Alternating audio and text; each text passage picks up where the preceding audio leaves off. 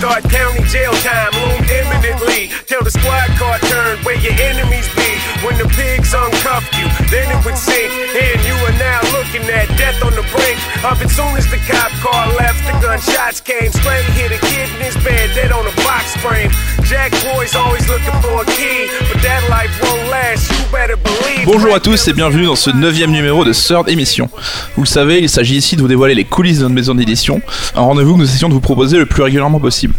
Et si d'habitude, nous revenons sur l'un de nos ouvrages accompagnés de son auteur, afin de parler de la création de son livre et discuter ensemble des thématiques traitées dans ce livre, nous vous proposons aujourd'hui une émission un petit peu différente, consacrée au bilan 2018 de Third.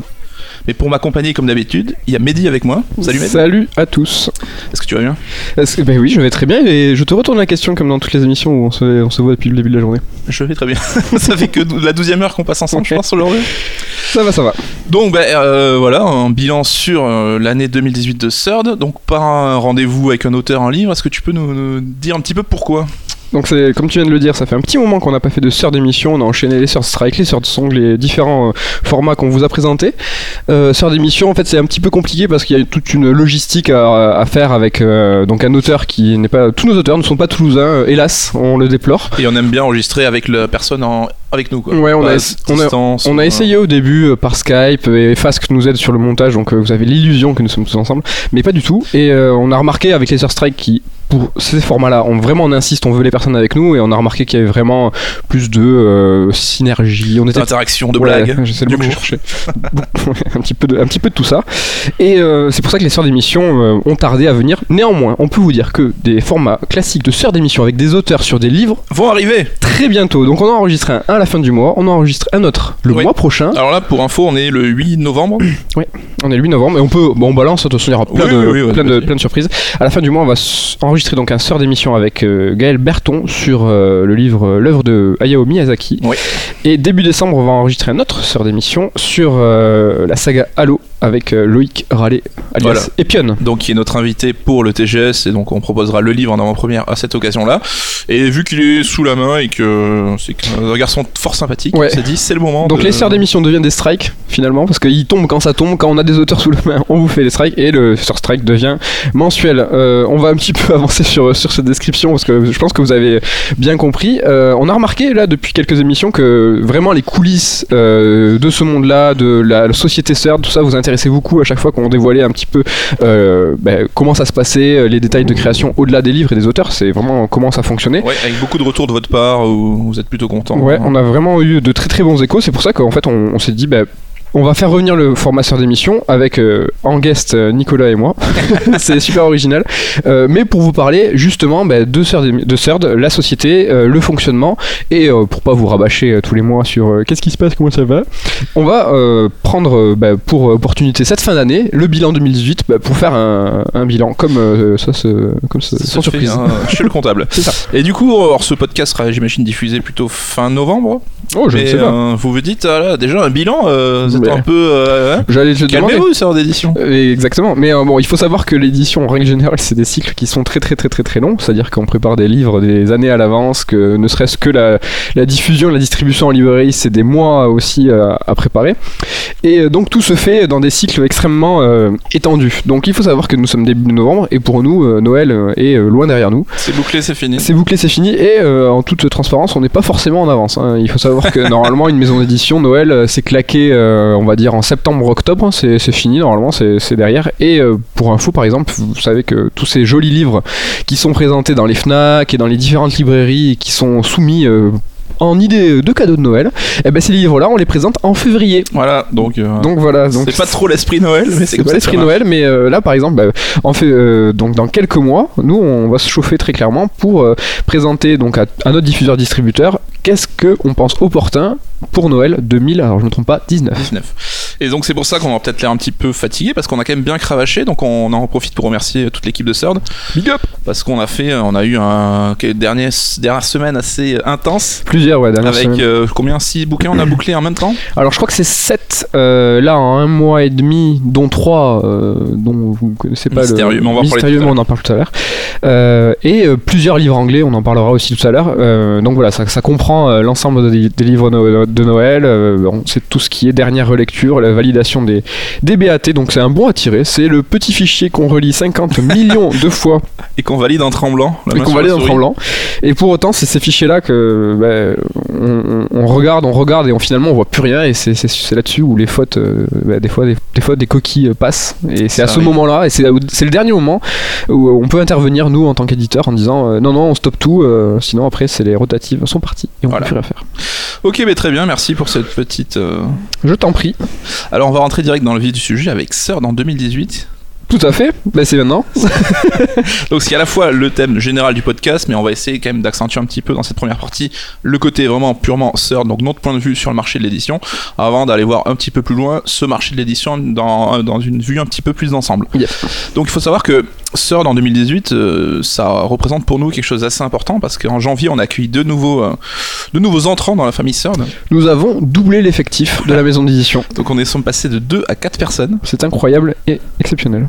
Donc voilà, on en profite ben, pour saluer et remercier Clovis et Damien qui font du super boulot et qui nous accompagnent maintenant depuis un an déjà. Ça Ouais. passe très très vite. Donc Lovis Sav- Salvat, donc qui est assistant d'édition et qui euh, a arrivé lui fin 2017 en stage et on- qu'on a embauché après. Et euh, Damien Méchéry que vous connaissez tous, euh, qui Auteur émérite. euh, auteur euh, à, succès, à succès de, de certaines éditions euh, que vous connaissez et qui aujourd'hui a beaucoup moins de temps pour ne pas dire et n'a plus de temps pour rédiger.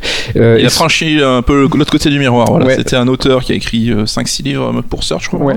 Et qui passe maintenant du côté un petit peu de l'édition. Et fort de son expérience en tant qu'auteur, il, il a, il est idéal pour accompagner maintenant deux nouveaux auteurs. euh, Ouais, il a le passé tous les échelons, un peu comme on a fait nous à, à l'époque. On a, on a, avant de monter la boîte, on a écrit des livres, des écrivains. On nous a même maquetté, on a essayé de faire des coups. C'est hyper important, on, pense, nous, de, de, bah, de- de charbonner, de, voir chaque, euh, chaque, euh, Chaque aspect du maillon métier. de la chaîne graphique. Voilà. Ça utilise des termes techniques, attention. vous Ça êtes- sera beaucoup plus pas- fun. hein, sais Dès pas- qu'on aura fini un peu la bière. Je sais pas si vous êtes prêts là.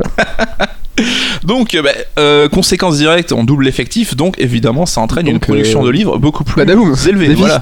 donc, on n'a pas fait les comptes euh, au bouquin près, hein, parce que on, on a oublié. Oui. Mais on va dire que sur cette année 2018, en gros, on a sorti donc de- de- des rotatifs de l'imprimeur Mm. à peu près 25 bouquins, Mm. ce qui représente grosso modo. Un tiers de la production de Third en 3 ans et demi. Voilà. Alors là, c'est, Max the Fun. hein. Vous vous dites euh, quelle belle émission avec plein de chiffres, mais c'est pour vous donner en fait, en fait l'ampleur de cette année 2018 pour nous, euh, qui est vraiment un jalon euh, important ben, en termes d'effectifs, en termes de production. Euh, on est aujourd'hui, aujourd'hui à l'heure du bilan et on est, on est fatigué, mais quand on regarde derrière nous, on se dit waouh, franchement cette année elle est ouf. Il y, a- il y a ça, il y a ça et ça. Ok, on a, on charbonné, mais on a construit des trucs, on a du concret dans les mains. Quoi. Et en fait, on s'est pas vraiment rendu, rendu compte avec la tête dans le guidon que en fait cette année avait été si importante en termes de production. Donc on n'est pas des ultra bolos hein, quand même. On sait, on sait ce qu'on fait. On a, on a un minimum de planning. Mais euh, c'est vrai que euh, on a enchaîné les livres donc à un rythme que vous connaissez maintenant. Euh, C'est-à-dire on a un livre par mois, une, pu- une publication qui est mensuelle, sauf pour des moments forts. On, en- on y reviendra tout à l'heure. C'est vrai qu'il y a Japan Expo qui est très important pour nous et euh, Noël. Donc les deux moments où là on multiplie. C'est-à-dire que pour la Japan Expo on a un événement où on fait deux trois bouquins. Et après, euh, sur la fin d'année, euh, donc là, Noël, c'est à partir de septembre, on double. Tous les mois, on a, on a deux, deux publications. Parce que tout bêtement, c'est là où les gens ont l'acte d'achat le plus facile. hein. C'est, c'est, Mais c'est tout parce que vous achetez des livres, euh, messieurs, dames, à Noël, et il faut vous donner de quoi, euh, de quoi acheter. Non, mais c'est vrai que c'est un, moment parfait, euh, parce qu'on a, on a le cœur de. Enfin, nos fans, les, les- les lecteurs assidus de Third, qui eux sont présents euh, toute l'année. Mais euh, il est vrai que euh, à Noël, on a une production un peu plus élevée, parce que en Fnac et en librairie. Enfin, je dis en Fnac, hein, excusez-moi, mais en, en librairie spécialisée, en Fnac, Amazon, tout ce que vous voulez, tout ce qui est pour nous en fait la grande distribution, euh, bah, là les, les chiffres de placement de livres, hein, c'est-à-dire qui sont, qui sont placés euh, en rayon, bah, c'est doublé, il n'y a, pas- y a pas photo.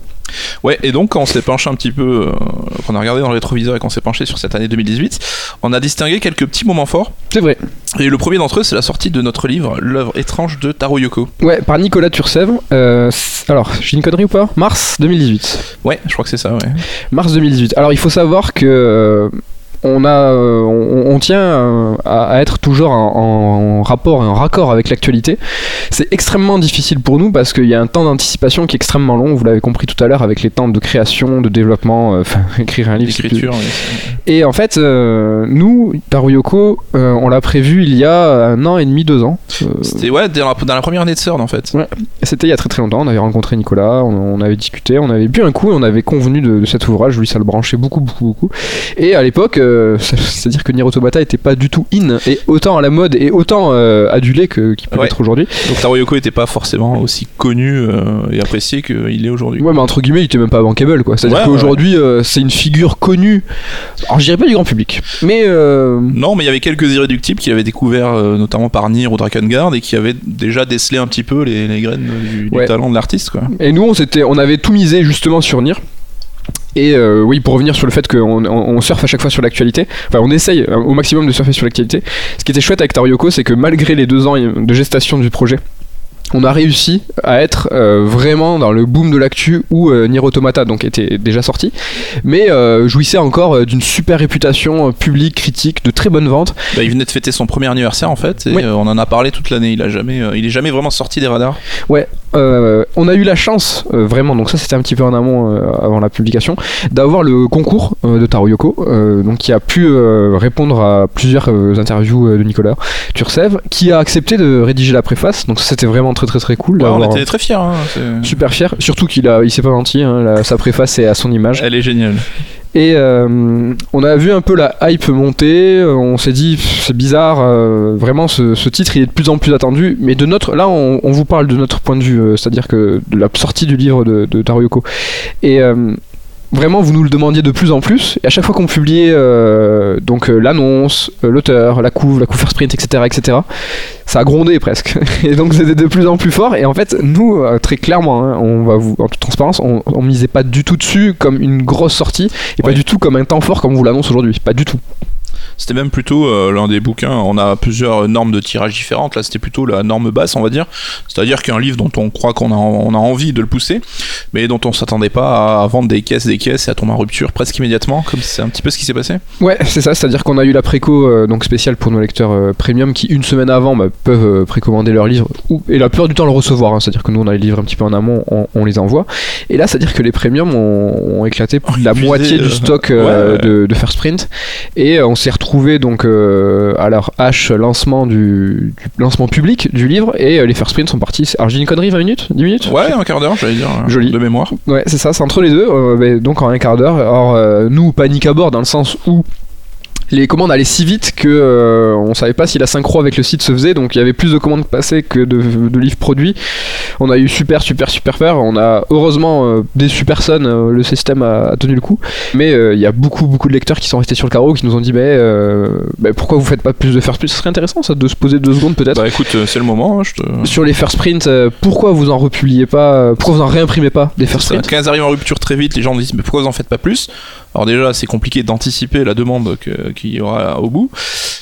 Et aussi, enfin nous on a toujours voulu nos first print comme un, un tirage limité et donc unique. C'est pour ça d'ailleurs qu'on les appelle des first print.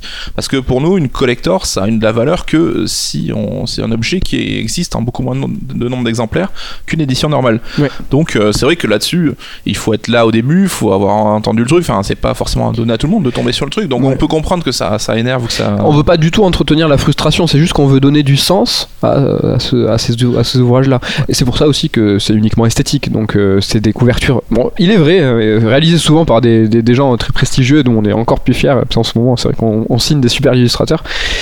Mais euh, le contenu est le même, hein, c'est ce qu'on dit à chaque fois. On est désolé, on comprend, mais le fond, le contenu, le- ce qu'il y a écrit, c'est pareil.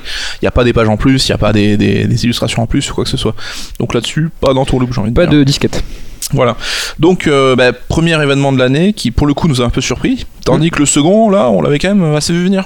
Alors ça dépend parce que. Alors c'est cash que tu mets là Ouais, ouais, lis- Ah, Parce que la ligne du dessous, alors la ligne du dessous, il y a écrit gros gros succès de Miyazaki sur le conducteur et des barres, on pourra parler de, on l'a vu venir Miyazaki.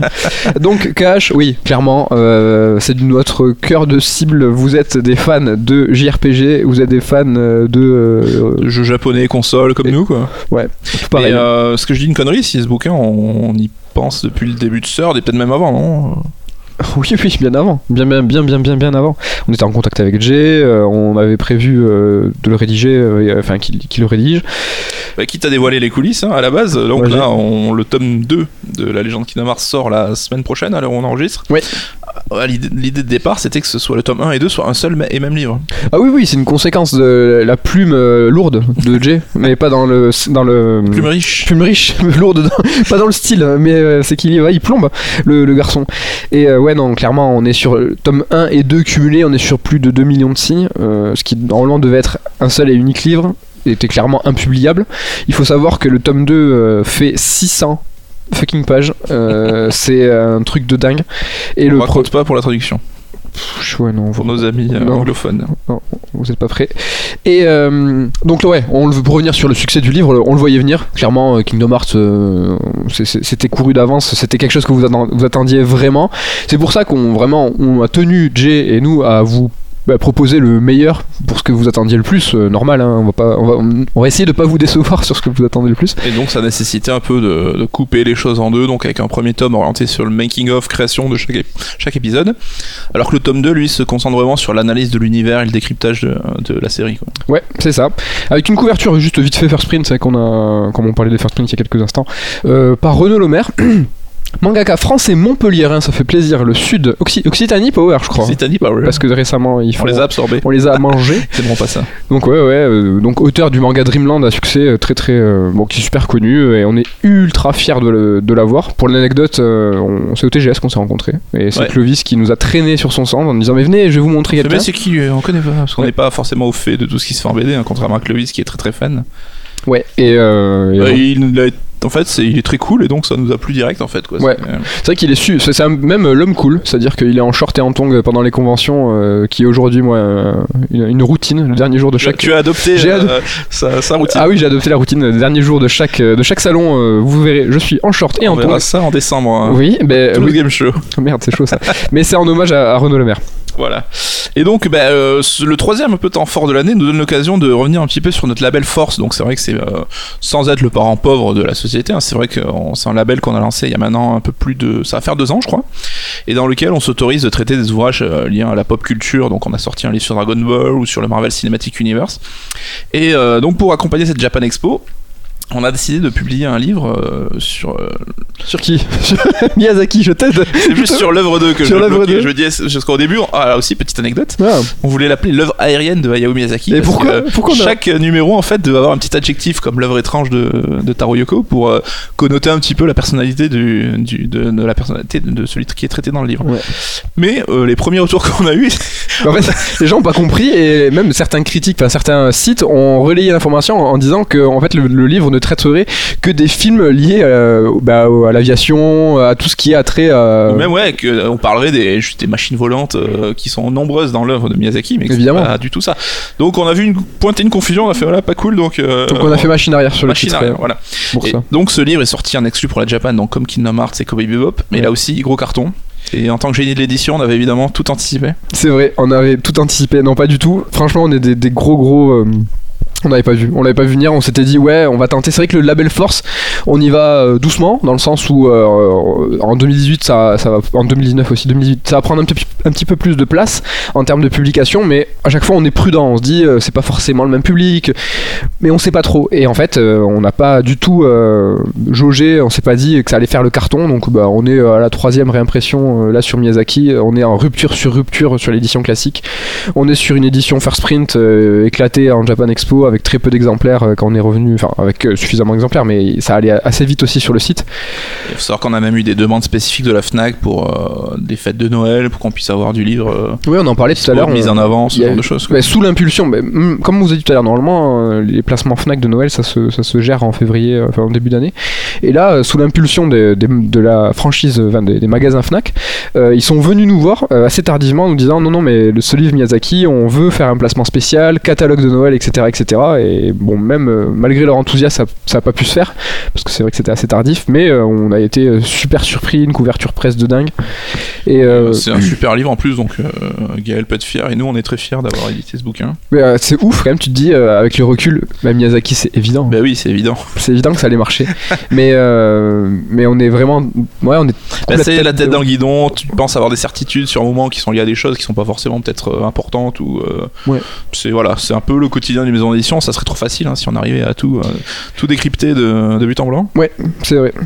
Donc bah, au final une année 2018 où on, on reste un petit peu sur nos, nos bases, hein, où on a d'un côté donc euh, la confirmation de notre appétit pour tout ce qui a trait au public euh, japonais RPG, Mhm. donc avec du Persona euh, 5, avec du Chrono Trigger, Chrono Cross, etc. Du KH, du Nier. Donc là on a vu que vous étiez toujours là et que ça vous fait toujours autant kiffer. On vous travaille un peu au corps, je sais pas si vous vous en rendez compte, mais on essaye de pousser petit à petit en fait euh, le curseur dans la niche, c'est-à-dire que évidemment quand on sonne Kingdom Hearts, quand on parle de Final Fantasy, euh, vous répondez présent, et- mais euh, jusqu'à quel point en fait vous êtes prêt à, à et lecteur de livres entièrement dédiés sur des, des licences qui sont un petit peu plus petites, un, un peu plus petites, pardon. obscures ou qui sont plus vieilles, qui ont plus forcément d'actualité. Donc en gros, là, on fait bon, on fait du chrono. Bon, ok, ça leur plaît. Ouais. Donc là, je sais pas si vous êtes prêts pour la suite par contre, parce que ça sera peut-être pas en 2019, peut-être en Ça sera peut-être 2020. pas en 2019 parce que c'est conditionné à une sortie. Mais là, on prépare de la niche de chez niche. Ah ouais, là. euh, euh, Mais c'est hyper important et peut-être que les gens qui nous écoutent, donc là, ce sont vraiment les lecteurs peut-être les plus assidus. Et si vous ne l'êtes pas et que vous êtes fan de, R- de JRPG, c'est important de nous dire, alors peut-être pas par l'acte d'achat, c'est mieux, mais c'est plus évident pour nous, mais euh, de nous signifier vraiment euh, bah, votre attrait pour ces licences toujours plus. Euh, pointues.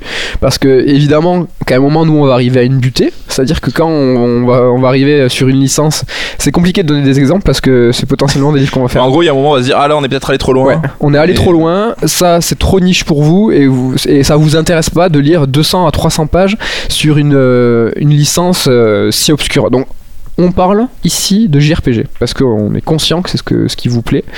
Malgré tout, euh, vous avez dû remarquer que on lâche pas l'affaire. Euh, on a commencé euh, depuis la deuxième année, si j'ai pas de bêtises, quelques livres sur des euh, licences euh, occidentales. Donc euh, tu me tends la perche pour justement la deuxième mamelle Oh là là. de sort d'édition qui se, qui s'intéresse donc à l'exploitation d'univers un peu plus occidentaux voire même PC donc on a sorti du, un bouquin sur Uncharted un, un bouquin sur la saga Halo donc période Bungie qui arrive en décembre le bouquin de Diablo d'Exerve aussi qui a été une très belle surprise pour nous et également Baldur's Gate donc une série qui fête ses 20 ans ouais, 20 ans, en décembre décembre. et euh, pour laquelle euh, là aussi qu'on n'envisageait pas forcément comme euh, une grosse un gros succès de ouf hein, qu'on voyait plutôt comme un ce qui était intéressant pour nous, c'était Automata ou quelque chose de plus Ouais, c'était, on, sa- on savait que c'était du RPG, donc même si c'est du RPG occidental, euh, vous êtes quand même des gens curieux, des lecteurs euh, vraiment.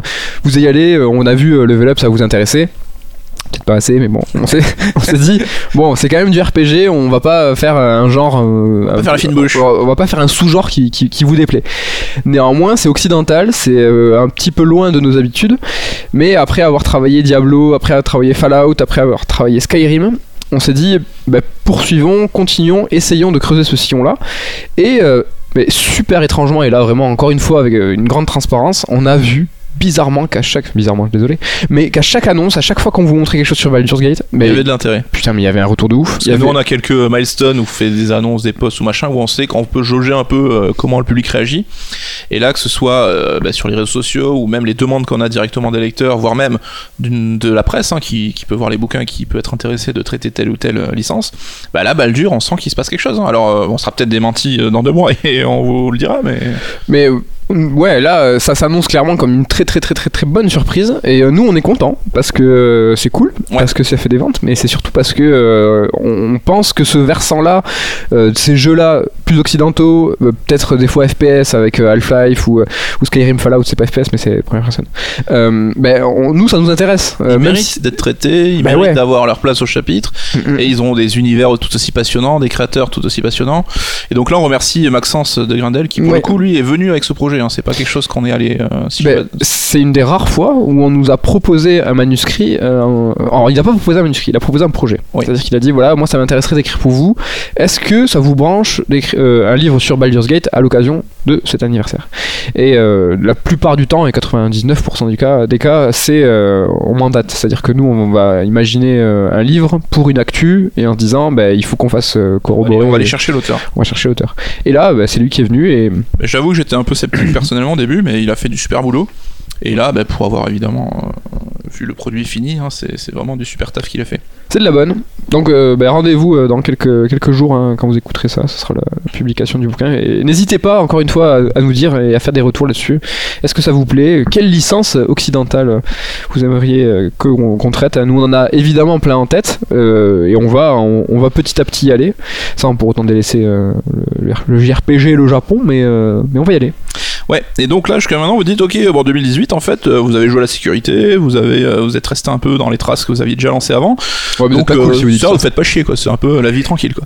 Et bien non, parce que on a exploré une, une nouvelle voie un petit peu cette année qui consiste à se rapprocher un petit peu des créateurs. Donc c'est vrai que Oh, vendu donc nous on a tendance, c'est pas évidemment vous l'avez compris, on fait des bouquins noir et blanc qui sont pas officiels, donc c'est pour ça qu'on n'a pas d'illustration.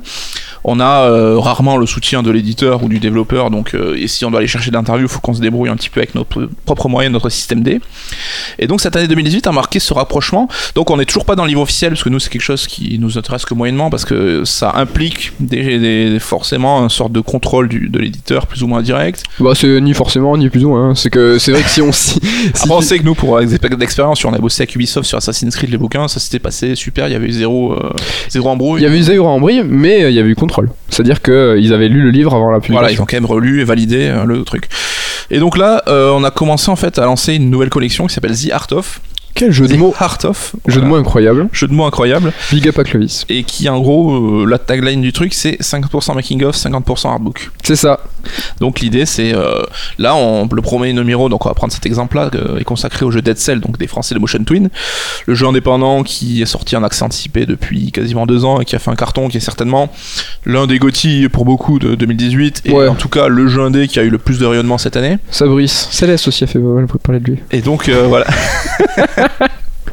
Et donc là, euh, en gros, c'est, euh, on s'est dit, bah, ok, cette collection-là, ça nous botte. Vas-y, par qui on commence? Bah, Le hasard a fait que Dead Cell, c'est un studio français qui avait l'air accessible. Bordelais Bordelais et euh, bon c'est censé être nos ennemis héréditaires mais on est passé outre et donc on avait aussi moyen d'avoir des contacts parce que Exerve qui était fan du jeu et qui avait été là aux premières heures du lancement pour, pour apporter son soutien au jeu parce qu'il kiffait bah, pouvait être ce point d'accès qui nous permettait de rentrer vraiment dans les coulisses du studio C'est ça. et d'avoir accès à euh, tout le matos graphique qu'ils ont développé d'avoir accès à Bon, il est parti là-bas, il est resté une journée, il a pu rencontrer tout le monde, récupérer du matos, prendre des photos. Ouais, puis surtout discuter avec eux pour un peu comprendre comment le jeu est né, d'où vient Motion Twin, parce que c'est un studio qui est très vieux, hein, les gens le savent peut-être pas, Ouais, ouais. qui a quasiment 20 ans et qui est un des pionniers du jeu sur, euh, Mobile. sur mobile, tout ça quoi. Donc, euh, et donc ça, ça a donné ce premier numéro de The Art of Dead Cell, et là on vous remercie parce que vous avez été très nombreux à. à- Comment dire, adouber ce choix parce que c'était quelque chose de nouveau. C'est vrai qu'on n'a pas l'habitude de faire des livres illustrés. Nous, on trouve ça cool que vous, ayez, vous adhériez, on a hâte que vous l'ayez entre les mains, le bouquin, parce qu'il y avait une vraie volonté derrière éditoriale, au-delà de, de commencer à vous, de recommencer à vous proposer des ouvrages illustrés, parce que bon, il est vrai, le level up et les années euh, bah, se sont arrêtés, vous êtes bien, bien au courant. Mais euh, c'était cette envie de proposer un artbook, c'est-à-dire que, mais avec l'édito. Là, au début, on s'était dit. euh, Qu'est-ce qu'on pourrait ajouter Parce que très concrètement, nous, on n'est pas lecteur d'artbook, on adore hein, pour ce que c'est, c'est-à-dire un coffee table book, Ouais, on ouais, le laisse. Tu le de temps en temps, mais c'est pas le bouquin que tu vas euh, poncer. euh, Bah non, dans ton lit. euh, et on s'est dit, c'est dommage parce que c'est vraiment des purs objets. On a vraiment envie de vous proposer ça. Mais euh, au fond de nous, il manque quelque chose quoi. On On veut a- du fond, on veut de l'édito. on veut du fond, du goût, du goût, du goût. et on s'est dit, bah, tout bêtement, on va adapter et appliquer ce fameux trois piliers création, univers, décryptage à, euh, un artbook, à- c'est-à-dire avec du moitié moitié euh, la, la célèbre punchline, euh, du fond, du fond et du making. Voilà, et donc vous n'hésitez pas à nous dire ce que vous en pensez. Euh, D'une manière du coup un petit peu moins quand même, on a parlé de euh, Taro Yoko tout à l'heure qui nous a signé la préface de notre livre et qui a participé à l'élaboration de son livre. Oui, toujours dans le rapprochement de Third avec les créateurs.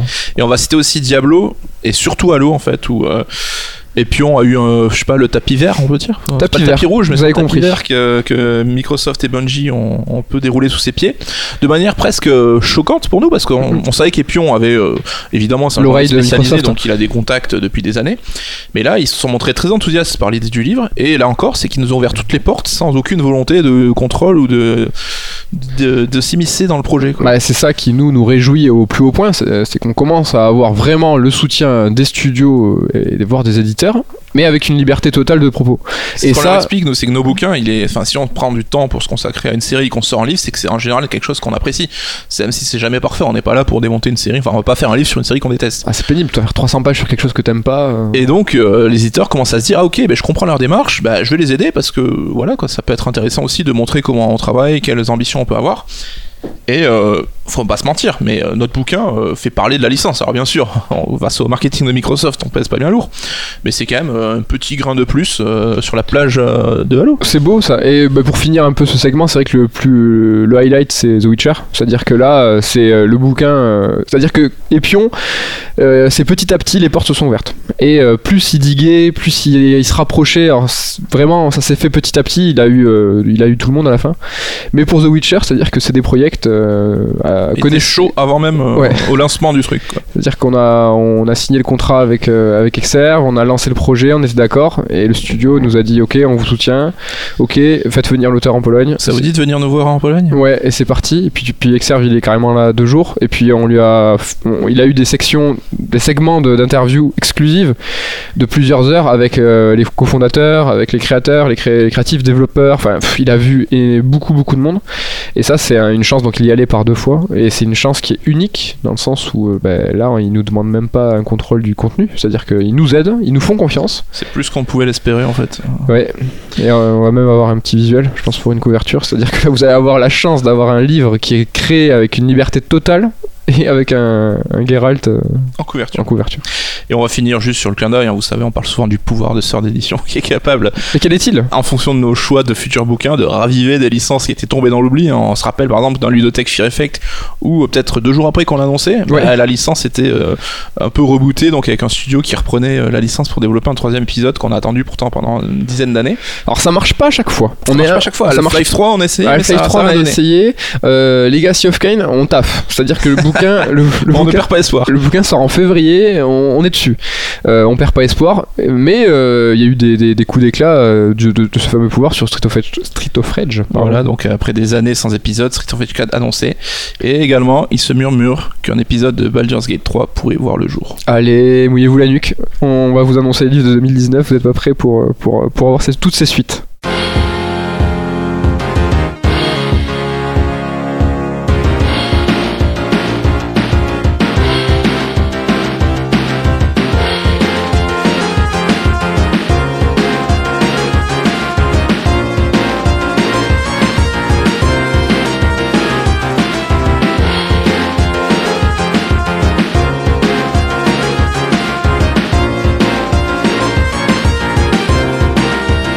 Une question pour toi, Mehdi El Kenafi. Une question d'un auditeur, d'un tweetos, euh, d'un... Tweetos.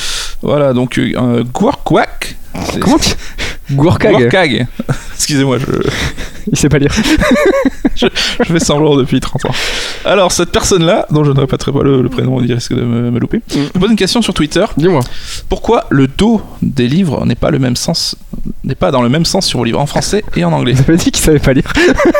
Je fais tout de mémoire en fait. J'ai j'ai appelé le conducteur avant de venir. Alors, déjà, avant le dos. ah. Qu'est-ce que- Qu'est-ce que c'est le dos? Parce qu'il peut y avoir une confusion. Tout à fait. Alors, ce qu'on appelle le dos, c'est là où il y a écrit, euh, où il y a écrit le nom du livre, le logo de la maison d'édition, et c'est ce qui est visible depuis votre étagère quand votre livre est rangé. La partie en fait où on voit le papier s'appelle la tranche. Voilà. Et euh, souvent, on parle de tranche quand on parle de dos. Sachez-le.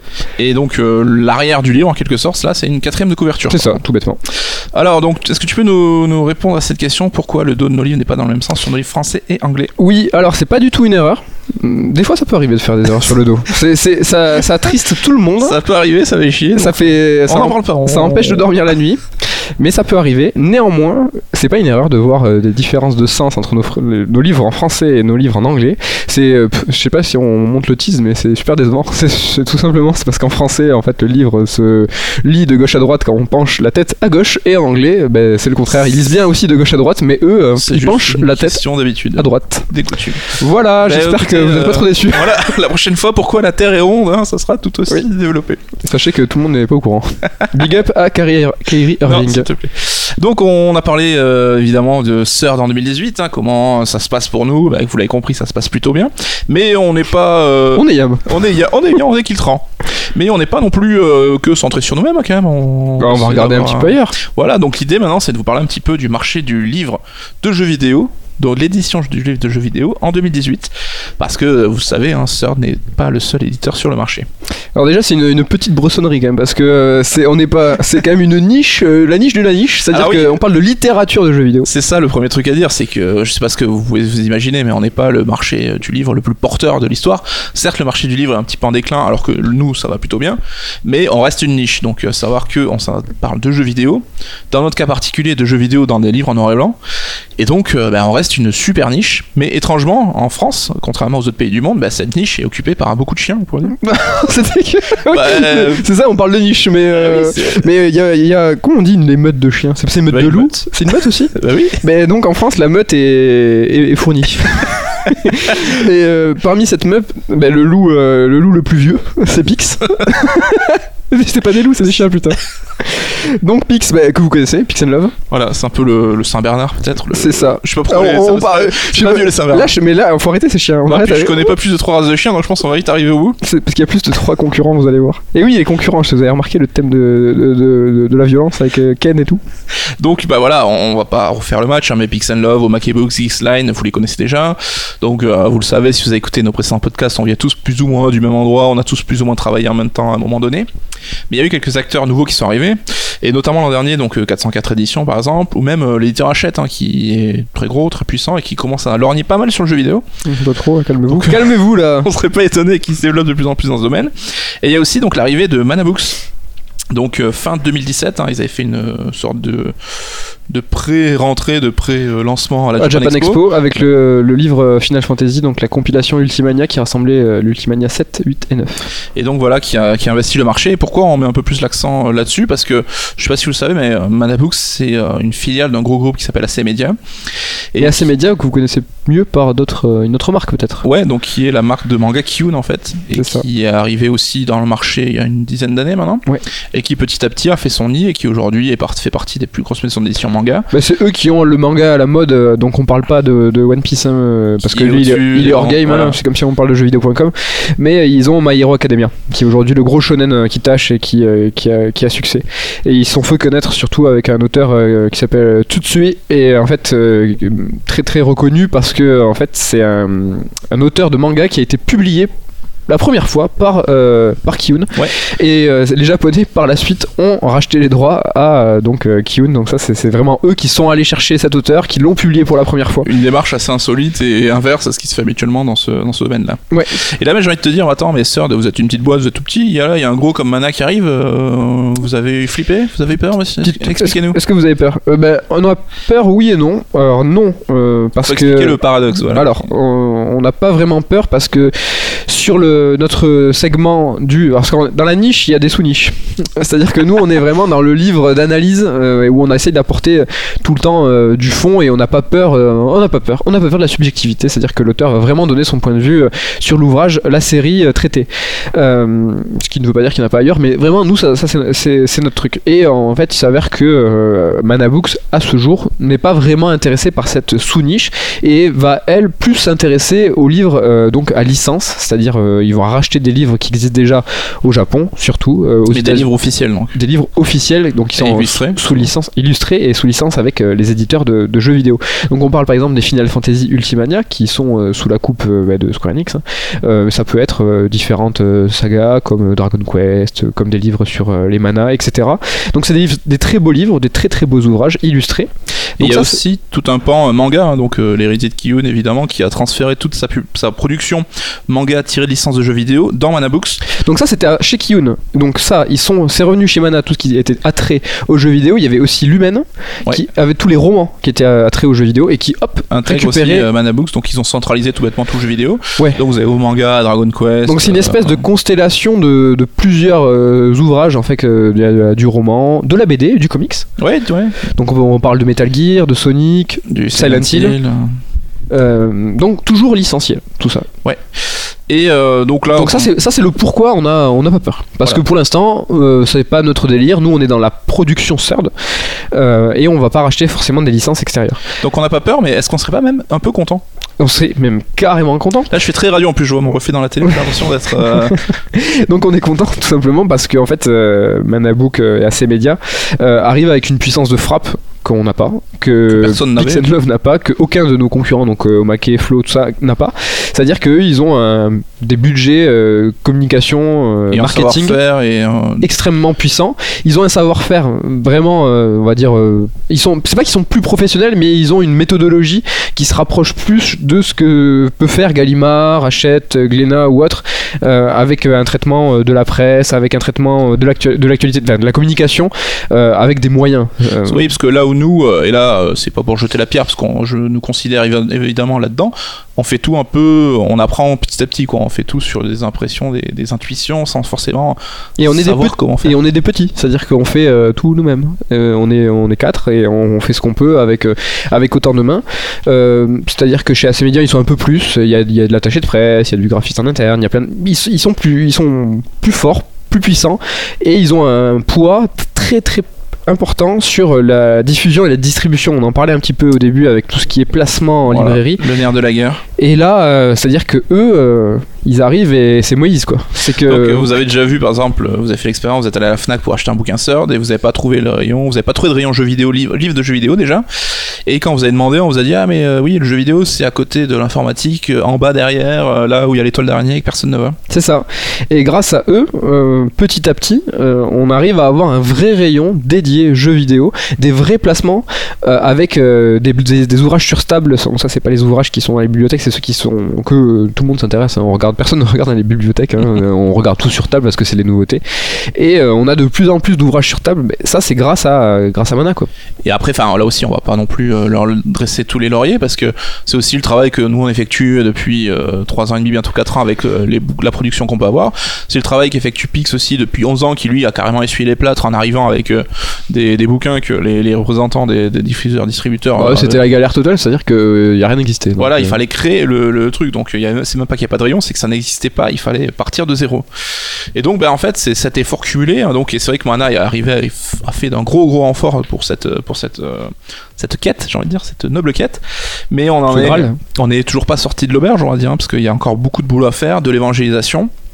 Et, Si euh, vous en avez marre des, des, des comparaisons avec des, des, des séquences toutes faites, euh, tapez 1. Sortie de l'auberge, les chiens, la niche, on y va. Mais euh, en tout cas, si n'hésitez pas à en parler dans vos Fnac, dans vos librairies, à votre libraire préféré. Dites-lui, mais il y a pas ça, tu devrais commander, ça marche bien. Enfin, Ah, c'est tout con, mais ne serait-ce que d'aller voir euh, le responsable du rayon. Euh, bon, alors ça c'est vraiment un peu pointu, mais si vous allez au responsable du rayon informatique, là où il y a des jeux vidéo ou tout ça, mais ne serait-ce que parler à votre libraire ou à, votre à la personne qui est en charge de tout ça en, en parlant des livres CERD, c'est cool, mais aussi des livres Pixel Love Mana et autres, en leur disant ben, c'est où, euh, où est-ce que je peux avoir les nouveautés, est-ce que ce titre est en publication ou pas, ben, ça va attirer l'attention euh, de ces libraires et c'est- vital pour nous. C'est-à-dire que eux, c'est qu'ils décident euh, le nombre de livres qui sont dans, vos FNAC et dans vos, librairies et c'est pour nous complètement essentiel. Ouais, donc on va pas vous faire l'acte militant euh, pour sortir le point levé dans la rue, mais euh, n'hésitez pas à le faire parce que c'est vrai que nous, on, contrairement peut-être à justement à Manabooks, on a une vente directe sur notre site internet, Mm. mais on néglige évidemment pas le, le côté libraire. C'est là où ils ont ce côté un petit peu plus, euh, pas, pas plus professionnel, mais plus classique, Classique, classique, ouais. de l'édition. Et là, tout à l'heure, je vous parlais de livres euh, à licence et illustrés. Ils ont sorti euh, récemment un bouquin de, de Jens Schreier, euh, du sang, des larmes et des pixels, Ouais, Qui est très cool a priori. très très très très très très bon ouvrage et, et eux par exemple ils ont eu un traitement de la communication et du, ra- du rapprochement avec la presse qui est tout à fait professionnel classique mais professionnel et que nous on n'a pas notre point de vue, nous paraît révolutionnaire. Du ah ouais, nous c'est révolutionnaire parce que bah, on peut le dire, on n'a pas vraiment les moyens encore de faire ça, mais on y pense. C'est-à-dire que ils ont fait venir l'auteur de euh, d'Angleterre, hein, si je dis pas de conneries, Mm. d'Angleterre. Ils lui ont fait faire la tournée des, ré- des rédactions. Ils ont organisé des, des, des sessions euh, d'interviews avec les différents médias, pas forcément euh, spécialisés. Il y a eu, Non, mais ouais, euh, il y a eu beaucoup, même généraliste. il y a eu hein. beaucoup de généralistes. Et euh, c'est vrai qu'ils ont, euh, ils ont ce, nez, ils ont cette approche euh, plus, euh, plus grand public. Et c'est vrai que euh, le- les lecteurs assidus, euh, bah, vous nous connaissez maintenant, vous savez comment suivre notre actualité. Et euh, bah, c'est important de de trouver toujours euh, de nouveaux publics. Et c'est vrai que Manabooks, eux, ils ont cette approche assez frontale euh, et un savoir-faire que. ben, euh, pas qu'on admire, mais qu'on regarde avec intérêt. Et, euh, On apprend en fait. Ouais, c'est ça, c'est on apprend. Mais bon, on n'est pas là non plus pour faire l'apologie de Manabooks. Parce qu'il y a pas. Oui, parce que Manabooks, c'est bien. Oui, que- mais voilà, comme on l'a dit, on est bien, on est très nombreux sur ce marché aujourd'hui, et donc euh, on a, enfin, ce qu'on peut considérer comme, on peut, ce qu'on peut considérer comme une chance, parce que même si nous on ne bossait pas dans ce milieu, en Mm. tant que lecteur, on serait très content de cet état de fait. cet état de fait. Je parle très vite. Ouais, mais c'est pas, du- c'est pas facile à dire. Je mange. Cet état de fait, c'est chaud. Et donc on se retrouve avec 5-6 éditeurs et chacun avec des approches différentes. Ouais, bah, c'est rigolo. On peut regarder un petit peu un par un euh, bah, ce qui gravite euh, dans, dans cette constellation-là. Il y a Omake, donc euh, Florent Gorge, ancien Pix hein, comme, comme d'autres, qui a en fait sa maison d'édition et qui lui en fait c'est super intéressant. Alors toutes ces personnes-là, c'est des, des gens qu'on connaît bien, avec qui on, On mange et on boit des bières. hein, donc Donc, aucune animosité ou quoi que ce soit. on est, on est ni là pour biatcher ni pour tresser des lauriers à, à tout va. C'est vraiment pour faire un, un état des lieux. ouais, un état des lieux, la concurrence. C'est intéressant Sincère. dans ce bilan de faire ça. On a l'impression qu'on se justifie. Oui. Pas du tout. mais pas du tout. N'ayez pas peur, c'est vrai que ça, ça peut paraître tendu, mais, euh, mais, mais pas du tout. Mais Omake, en fait, il fait quoi? C'est que là, euh, Flo, il nous a concrètement dit c'est qu'il fait ce qu'il aime. Il fait ce qui, ce qui lui plaît. Et il a bien raison. Et il a bien raison. euh, C'est vrai qu'il papillonne un petit peu sur le jeu vidéo, sur la pop culture. mm, Il a fait un petit peu de comics. il fait euh, un petit peu de licence. un petit peu de licence aussi. Il a sorti des artbooks sur euh, Uncharted. Uncharted, Last of Us. Little, Little Nightmare, pas du Little. Nightmare, ouais, etc. Donc euh, bah là, voilà, il suit ses envies, il construit son, son catalogue. Euh. Ouais, donc euh, franchement, euh, c'est assez cool. Nous, on voit absolument pas ça d'un mauvais oeil dans le sens où il est pas du tout sur notre créneau. Ouais. Même s'il a sorti des petits bouquins, là, le petit malin. alors, il s'appelle comment sa collection? Gaming, Gaming Legends. Ouais. Donc, ils sont des traductions de livres Boss Fight Books, donc un éditeur qu'on connaît bien et qui nous a aidé nous lors de notre Kickstarter. Enfin, on a, on a été en contact parce que bah, c'est des- des- un éditeur établi en langue anglaise. Et en fait, ils avaient une, ils ont des collections de livres qui euh, publient par saison, Euh, c'est-à-dire que voilà, chaque saison, ils font un Kickstarter avec 5 livres, je crois, Mm. sur euh, différents sujets. Euh, alors c'est du très pointu euh, au euh, très grand public. euh, Ouais, alors il y a un grand écart entre euh, Shadow of the Colossus, Super Mario Bros 3, Earthbound. Earthbound ou des trucs beaucoup plus deep comme alors attends, j'aurais peut-être pas les noms. euh, Il y a du Spelunky par exemple qui est là pour le coup écrit par le, Ouais, le c'est ça. développeur du jeu et d'autres licences. Alors là, j'avoue, j'ai oublié, je suis désolé, mais qui sont beaucoup plus euh, deep. Mais là, Flo, c'est vrai qu'il a fait un travail d'édition dans le sens où il sort pas forcément tout. Il a d'abord fait une sélection qui Il a refait. euh, ouais. avec six livres qui sortent d'un coup, enfin trois, il a fait d'abord faire un, trois bouquins d'un coup, puis Mm. un, un, un. Ouais, c'est ça. Et Et vous, donc savez là, pourquoi, vous savez pourquoi il a fait ça? Parce qu'en librairie, quand tu sors plusieurs bouquins d'une même collection, en fait, t'as plus de chances d'être placé et d'avoir des beaux euh, liminaires sur ta Voilà, en gros, Allez. ils se disent, ah, tiens, Pro un truc, tips. euh, ça ressemble, allez, on va, on va faire un beau truc. Donc, bon, on va aussi, je sais pas, parler de 404 qui peut-être nous nous touche un peu moins en tant que lecteur parce que c'est, En tant que lecteur, c'est le- le- l'éditeur, moi, que... dont je ne serais pas lecteur. mais euh, c'est le côté euh, geek, mais le geek pour le grand public en fait. Donc, avec des bouquins, ils ont fait des biographies de youtubeurs. Donc, il y a eu Kai Yane, si j'ai pas de bêtises. Ouais. Il y en a, alors je sais pas, Allez, je sais plus leur non, nom. non plus, je suis désolé. Une youtubeuse euh, beauté, non je...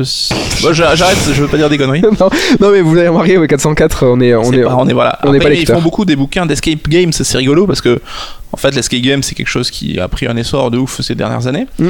Mais euh, si je dis pas de conneries, du coup les bouquins escape game c'est un peu le livre dont vous êtes le héros euh, d'aujourd'hui quoi quelque Ouais, part. C'est ça. Ils ont une nouvelle collection là-dessus. ils- Mais euh, vraiment, ouais, moi je suis pas du tout lecteur, je suis pas spécialement leur actualité non plus. Et niveau alors, concurrence, niveau 1, 2, 3, Ah ouais, ouais, ils là, sont- on n'est pas du tout sur le même créneau et on leur souhaite du coup bah, bonne chance aussi, bon courage. Hein, de toute Ouais. y a pas... Ils font partie des mêmes rayons que nous. On va citer aussi Jean-Marc Egisline qui continue d'approfondir son sillon, donc de la Bible, euh, de la Bible. de la Bible de console de jeu, donc avec des intégrales sur toute euh, la ludothèque d'une machine. Il a sorti un mag il y a pas longtemps. Oui, Avec- avec... tiens, oui, vas-y, euh, c'est l'occasion d'en parler un petit peu. Alors c'est quoi Gamer Spirit? Player Spirit. Player, c'est autre chose Gamer Spirit, non? C'est pas autre chose Gamer Spirit? Certainement. Play, je sais plus. Et Player, donc Player Spirit qui, alors si je dis pas de bêtises, quatrième numéro avec la coupe Zelda. Ouais. Donc 4 numéros quand même. Ouais, ça- Big, franchement, Jean-Marc, si t'écoutes, je pensais pas que t'allais arriver jusqu'à 4. Parce que c'est un magazine donc vraiment euh, euh, culotté dans le sens où c'est du rétro gaming mais avec un, un magazine assez cher. Donc Ouais. on est sur du 12-13 euros. Mais là, Euh, le but, c'était faire un Mac comme à l'époque, c'est-à-dire C'est euh, le, le- les magazines de notre enfance avec tout ce que ça avait de de fun dans le côté mise en avant des rédacteurs, le côté mauvaise foi, le côté. Enfin, c'est pas péjoratif ce que je dis, mais c'est vrai que c'était beaucoup moins professionnel. Et nous, à l'époque, on était les premiers lecteurs. On, a, on vous l'a dit 100 fois, on a été baignés dans cette presse qu'on adorait. Et l'idée, c'était de revenir un petit peu à cette presse un peu euh, plus. euh, moins consensuelle, quoi. Ouais. Plus, euh, un peu plus faux folle. Donc, euh, il a ramené. Donc, il y a du HL. Il y a du HL, il y a du. ben, lui, Jean-Marc Destroy. Il y a du J d'ailleurs qui écrit dedans. Qui a son petit cahier. Alors, je... non, c'est même pas un cahier RPG. hein. Je crois qu'il écrit pas forcément. il a- il évidemment, il en parle, mais je suis pas sûr qu'il traite que. Je crois qu'il a fait du Parasite Même. Il y a du Matt Murdock de Player One de l'époque. Donc, Bon, euh, si vous aimez la vieille presse, hein, allez-y. Ouais, un vieux trip nostalgique et tout, euh, pourquoi pas. Moi, j'espère que ça va continuer. Je sais pas trop si ça. En tout cas, eh, big up euh, à HL qui te passe le bonjour. À la Games Week. euh, Ça fait plaisir. je mon, mon grand-père du jeu vidéo. Ouais, je l'ai croisé, il te fait le bisou. Et il m'a dit que, alors lui, il s'éclatait à faire ça, et il me disait ça va. Il m'a dit, euh, il les baisse. Donc, euh, franchement, euh, cool pour eux, cool pour eux, cool pour vous. Euh, bon, alors, Hachette, j'avoue, c'est plus des one-shots, donc va pas forcément s'éteindre. Ils ont fait pas mal de bouquins sur Assassin's ça peut être Creed, intéressant de euh, savoir en fait, et nous notre appréhension sur ces gros mastodons. Ouais, parce que là, euh, on parle vraiment d'un gros, gros parce qu'il y a- mastodonte. euh, il y a Soleil aussi, par exemple. Soleil aussi qui a sorti l'encyclopédie Mario, l'encyclopédie Zelda. Et oui, Zelda, Zelda, Zelda. Hyrule Historia. Euh, donc ça, c'est de la violence. hein. On parle de 50 000 exemplaires en premier tir. Enfin, c'est des gros, gros, gros trucs. hein. Et en fait, ce qui est intéressant, et notre, de notre point de vue à nous, c'est que en fait, ces gros, gros monstres de l'édition s'intéressent qu'aux gros, gros monstres de bouquins. C'est que en fait, euh, ils font ah un livre euh, qui fait 50 euros sur Zelda. Euh, Zelda, tout le monde connaît Zelda. Ça m'intéresse bien de prendre ce- cette licence. Donc en fait, il y a une baston interne entre euh, Godzilla de, de l'édition où ça, ça lâche des minimums garantis. Donc un minimum garanti, c'est quand on veut une licence, on dit bah, je vais vous donner tant d'argent parce que je sais qu'au minimum il va se vendre comme ça. Et puis de toute façon, s'il se vend pas assez, bah, toi en tant qu'éditeur, tu auras encaissé cette somme. Ouais, quoi qu'il arrive. Quoi qu'il arrive. Et là, ça se, ça se fight à coups de gros sous et c'est pour nous une baston qui est hors de portée. Ah, Nous, en fait, on est les petits mecs dans les films qui marchent entre les pattes de Godzilla. Quoi, qui font, ah, Ouais, on fait- de pas se prendre des rochers sur la gueule. c'est chaud. Alors pour l'instant, nous, ça nous intéresse pas d'avoir les morceaux de bras, donc on veut pas ramasser, ça nous. Mais à l'avenir, pourquoi pas Mais c'est vrai que Hachette, on le regarde d'un œil curieux parce qu'on veut voir un peu où ils vont aller. Est-ce qu'ils vont euh, amplifier le, le mouvement Ouais. Euh, Soleil, ça a l'air d'être juste un peu euh, ponctuel. Hein. Ouais, il y a Kurokawa aussi, hein, qui s'intéresse euh, aux artbooks. Mais vous Eh ben, remarquerez que vous pouvez prendre euh, tous les éditeurs, ils sont, ils essayent, hein, ils essayent à chaque fois de Bah, faire un livre ou Ils deux. sentent qu'il se passe quelque chose. hein. C'est vrai qu'on l'a dit, c'est une niche, mais qui se porte plutôt bien et qui fonctionne. Mais c'est parce qu'on est vivace. Et en fait, ils se disent, attends, mais ils font quand même pas mal de bruit. Oui, c'est ça. Ça crée une. Quand c'est un domaine qui est dynamique, Ouais. et donc ça, ça, ça sur- les appétits. Surtout, on gueule beaucoup, très fort. Et en fait, il y a beaucoup de, on est, on est pas mal dans ce car- dans ce panier de crabes. Et donc, euh, du coup, ça fait beaucoup de bulles. Ils font, ah là, mais il se passe un truc de ouf là-bas. Mais finalement, c'est ça, c'est que la mare, elle est pas immense non plus. Euh, donc, euh, c'est souvent ils y vont et ils reviennent. C'est Ouais, ça. Finalement, c'est pas. Ils mettent le pied dans mais, l'eau, ils font euh, Ah, c'est pas encore chaud, je vais attendre un peu. Mais ouais, ils, ils reviennent. Et c'est intéressant aussi. Ah, Vas-y, vas-y. Attends, moi j'allais rebondir sur jeuxvideo.com. Ah, ben putain, oui, exact, c'est vrai. Alors, si vous le savez pas, hein, c'est assez, c'est tout neuf, ça date quoi Une semaine. Jeuxvideo.com a sorti un bouquin. Alors, c'est quoi Les 100 jeux, Jeux vidéo Les 100 jeux vidéo à faire euh, dans sa life, un truc comme Je ça. crois pas que c'est ça exactement, mais c'est dans l'idée quoi. Ouais, et donc, euh, bah, c'est quelque chose que. Qui. euh, voilà, ça- Oh là là, non, attends, le manque, euh, le manque de conviction traduit euh, ton enthousiasme, mais oui, c'est mais je pas si je. Non mais qui nous nous intéresse pas en tant que lecteur, Ouais. qui nous intéresse pas en tant qu'éditeur. Mais c'est étonnant qu'ils aient décidé d'aller sur ce truc-là. On les attendait pas forcément là-dessus. Non, mais encore une fois, vous voyez que euh, bah, les gros tentent. Parce que bon, donc, jeux vidéo derrière c'est jeuxvideo.com c'est Webedia et blablabla. Et Bah. tout, le- tout le monde essaye, tout le monde fait son coup parce qu'en fait tout le monde, tu l'as dit euh, très justement tout à l'heure, tu sais, Ça met me leur, met l'orteil, met l'orteil essaye de voir la température. Alors euh, c'est chaud ou pas Vous allez voir s'ils reviennent, c'est qu'ils ont trouvé l'eau chaude, donc euh, ça va.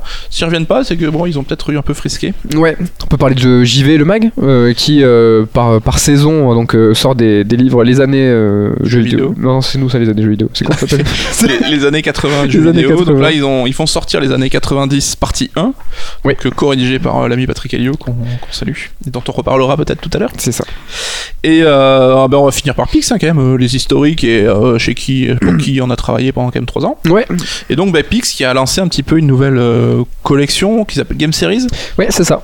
Donc là, l'idée, c'est d'accompagner la sortie d'un jeu en proposant une édition collector du jeu, en fait, c'est ça, avec un livre bonus qui est offert dedans. Ouais. Et donc, ils ont traité euh, Street Fighter 2, euh, c'était, il avait un sous-titre, quelque chose, la version Switch, Ouais, anniversaire. Anniversary, enfin Switch, Xbox One, PS4. Ouais. Megaman 11 aussi. Shenmue. Shenmue. Et Eleven Eleven. Et Eleven Eleven Memories of. euh, J'allais dire mes Euh. couilles, mais je, je sais plus le nom. c'est comme ça qu'on parle quand, quand les micros sont éteints. Et pour le coup, c'est vrai que Pix, on pouvait avoir quelques similitudes dans le catalogue récemment où ils sont. Alors, on était chafouin, hein, on était chafouin parce que parce que voilà, on, on- on pense qu'il y a suffisamment de place pour que chaque maison d'édition ait euh, une singularité éditoriale euh, et un savoir-faire. Et c'est vrai que Pix euh, historiquement sont reconnus pour leur trivia et la partie historique rétro. rétro. euh, qui tâche avec de la théorie et des, des- Et des pixels. des toiles d'araignée tout ça des trucs euh, des trucs de vieux et euh, ils sont connus et bons pour ça et en fait et là récemment on va dire récemment c'est quoi? C'est un an un an et demi hein. Bah, depuis non un peu plus même Ouais, de deux ans. et puis il y a eu des livres qui se sont multipliés avec euh, une ligne éditoriale qui pouvait se ressembler, avec des titres euh, en noir et blanc sur des grandes sagas. Et c'est vrai qu'on commençait à avoir une confusion, euh, ne serait-ce que dans vos retours. C'est-à-dire qu'on avait des gens qui venaient et le livre FF6, mais vous l'avez pas déjà sorti depuis deux ans. Ah mais non, mais le livre FF6 c'est CERD, et puis le nouveau livre FF6, mais c'est Pix, c'est le nouveau. On est obligé de faire un peu de pédagogie. On- donc il y a eu plusieurs bouquins comme ça qui traitaient des grandes sagas du jeu vidéo. Et euh, nous on était euh, pas contrariés mais on fait c'est dommage. Donc on est trop saoulés quoi.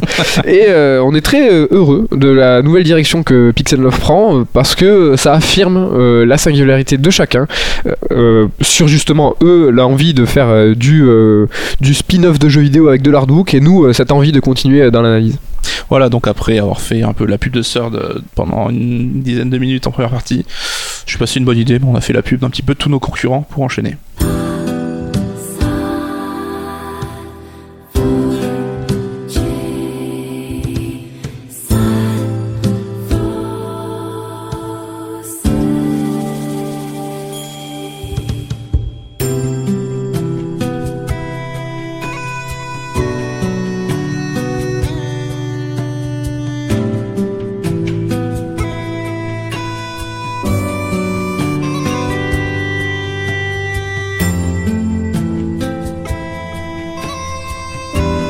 Nicolas Coursier, alias Coucou.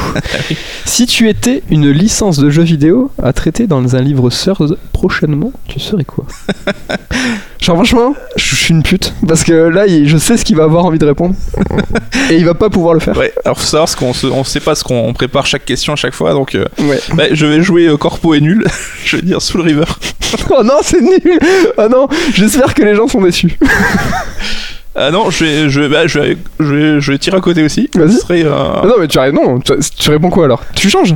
je dirais un livre d'analyse, euh, une table ronde euh, des créateurs français de jeux vidéo. Ah, donc euh, réfère. Alors, euh, putain, c'est quelle émission ça? Pff, oh, je ne sais plus. On a déjà parlé? Oui, oui, on a, mais on a déjà Bon. parlé. Si, les projets avortés. Ah oui, mon rêve secret, voilà. c'est Les sœurs, alors, sœurs d'émissions hors série où on est déjà que tous les deux. Il y en a de plus en plus. Il y en a de plus en plus. Et on, on vous réfère à ce numéro dont je ne connais pas le, le numéro, mais on va parler de tous les projets avortés de cette édition. Et donc, euh, c'était pas un projet forcément avorté celui-là. Non, mais, c'était euh, une envie, mais qu'on on n'est pas sûr d'avoir rencontré un succès, ou ça viendra peut-être plus tard. Allez. Euh, Med, si tu étais un éditeur de livres de jeux vidéo anglais, Ah, salaud. Pas mal. Ouais. Alors, ah, c'est une bonne question. j'ai oublié ma deuxième question. C'est une très bonne question. Alors, comme ça, euh, à brûle-pourpoint ou de but en blanc, parce que je suis payé au caractère en fait. Donc, je, je parle euh, Je t'aurais dit euh, Boss Fight parce qu'ils ont quelque part une approche qui nous est similaire avec euh, des petits livres sur une, série ou une saga donnée et ils ont une approche très graphique des couvertures. On vous invite à, à regarder parce que c'est une vraie euh, direction artistique commune en fait. Et c'est cool. assez. euh, on peut le dire c'est couillu. Ouais, franchement- carrément couillu et c'est assez. euh, je vais Bah, pas dire minimaliste, non, mais, mais- sobre. hein. Chrono Trigger, s'il te plaît, il y a un hérisson. C'est une photo de hérisson l'animal. hein. c'est très, très très chaud. la bosse quoi. C'est très très chaud. Je t'aurais dit ça, mais je ne dis pas ça. Et Ah. je te parle de Bitmap Books, qui en fait, euh, qui est un éditeur anglais de très très beaux ouvrages, qui sort en fait des, euh, des compendiums euh, sur des, des, des- des consoles. Donc c'est des livres historiques avec beaucoup beaucoup beaucoup de visuels. C'est très axé sur le visuel, ouais. Et c'est surtout, moi, ce que je veux souligner chez cet éditeur, c'est la, la qualité, euh, je sais pas le bon mot, mais de la prestation. De dire, soin apporté. c'est au-delà pour ton argent. c'est au-delà du fait que le livre niveau fabrication est sublime, c'est-à-dire que euh, la qualité du papier, les couvertures, euh, tout ça, il y a, il y a des pantones, il y a des dorures, tout ça, mais c'est aussi quand tu reçois le livre, c'est que euh, il y a vraiment un, il s'attache à ce que ça soit très précis, très beau, très protégé, avec des petits coins protégés en, en- avec du plastique, blablabla, du petit papier de soie. C'est très très Poche cool. dans une poche, dans une poche. Ah ouais, une, Ah. une poche, un sac en plastique, s'il te plaît. C'est un peu, on aime le dire, hein, parce qu'on évidemment on est attentif là-dessus, on en prend de la graine, vous le verrez dans quelques mois. C'est comme quand t'achètes des, des Air Max ou euh, que tu reçois un iPhone, c'est toujours le service, c'est le service. Ça, ça, et tout ça nous inspire beaucoup. n'est-ce pas? Merde, c'est à moi. c'est à moi. Euh, S'il te plaît, euh, Nicolas Coursier, si tu étais. Si tu devais. ah, putain, non, c'est si tu étais. Je me suis ramé. Si vous eûtes. Si vous eûtes. Si tu étais. C'est nul. Un illustrateur de. Un, il- un- un- un illustrateur euh, émérite. euh, quel qu'il soit. Ouais. Attends, je prends des notes. Si t'étais un, si t'étais un grand illustrateur, Oui. euh, tu ferais une couverture pour ça, tu ferais lequel. C'est- pas très, euh, pas très français. Alors, ça si donc je devais faire la couve. en fait, en gros, ouais, si Mais donc je choisis pas genre euh, ce qu'on a fait, c'est dans le futur. Oui, mais c'est plus si tu si t'étais. euh, en fait, en gros, j'aimerais que tu me donnes un nom d'un grand illustrateur que t'aimerais qu'on qu'on aborde. Ah. Mais en fait- si je devais avoir le, te dire aujourd'hui quel mec je voudrais qu'il nous fasse une couve. Ouais. Mais c'était chaud avec un portrait chinois. En me disant si tu étais un illustrateur. Et je l'ai remarqué que trop tard. Bah écoute, euh, sans trop en dire parce qu'évidemment on, on est en train de discuter avec plein de gens et donc euh, j'ai pas forcément envie de les citer pour pas donner des idées non plus. Mais euh, Amano pour le côté qu'on aime hein, parce que illustrateur des premiers Final Fantasy jusqu'au 6 qui a un talent de ouf et qu'on a eu la chance de rencontrer, qu'on a été invité chez lui, qu'on a mangé chez lui plusieurs fois. Parce que évidemment quand on bossait chez Pix, donc on a, on a initié le bouquin sur sa biographie. Ouais. Et euh, c'est un mec euh, ouf, au-delà d'être un putain d'artiste. Mais qui est, euh, qui est d'une classe et d'une prestance. c'est C'est-à-dire que. c'est vraiment la classe et la prestance quoi. C'est Le que- mec est au-dessus du game quoi. Ouais, Tu- tu manges chez lui, il te sert à manger dans des assiettes tout à fait average, et le mec il est à côté, puis tu, tu respectes. C'est-à-dire que. Il flotte, il marche pas, il flotte un Ouais. peu sur l'air au-dessus de tout le Un monde. tu peu- vois. en fait, c'est peut-être un vampire. Je sais pas. Est-ce qu'il nous a invités chez lui? Il faisait jour, il se disait Je sais plus. Alors Med, Oui, je t'écoute. si tu étais un point de vente pour acheter un livre Third, Ah lequel tu serais? T'as pas le droit de dire le site de Third. Non, je dirais album comics à Paris. Euh, Boulevard Saint-Germain, parce que je trouve que c'est classe. C'est classe, il y, a du- y a du comics, il y a du manga, il y a tous les livres jeux vidéo. Bon, c'est pas exhaustif, hein, on n'y est pas tous, mais euh, il y a là tout le temps les nouveautés, c'est en nombre, et euh, c'est bien placé. Et puis, si on pouvait avoir un traitement similaire partout, je, dirais, je dirais grand oui. Et petit big up un peu l'équivalent à Toulouse, hein, BD ciné, pour ceux qui connaissent. Voilà, mais que, que tu es. que, que tu corpo. Et euh, putain, j'ai oublié ma. Tu l'as toi ta troisième ou pas Ouais, bah elle est nulle, je viens de la trouver là. C'est vrai Euh, Moi aussi, vas-y, elle est sur nulle. Si t'étais un, un goodies de livre. genre, mais tu sais, genre, tu serais un marque-page ou. Alors, faut savoir que pour le coup, bah, moi j'avoue, je suis pas très goodies et euh, une litho, tu vois, je suis pas sûr que je l'afficherai. Un poster, ça me- les posters, ça me fait chier toujours. Non, mais, les non, mais dis-le. C'est-à-dire que à chaque salon, nous, on essaye de réfléchir. le, le ronchon On, du groupe. on essaye de réfléchir aux goodies qu'on vous offre. Donc, euh, si vous venez sur les salons, on va vous offrir un tote bag avec une version first print. Et on va voir, euh, donc il y a des magnettes, il y a des stickers. Et en fait, le, le cadeau qui est fastoche, pas trop cher à produire pour nous et qui vous fait souvent très plaisir, c'est l'affiche. L'affiche de la first print qui est en plus euh, réalisée de- depuis quelques, quelques mois et années maintenant par des illustrateurs qui sont vraiment stylés.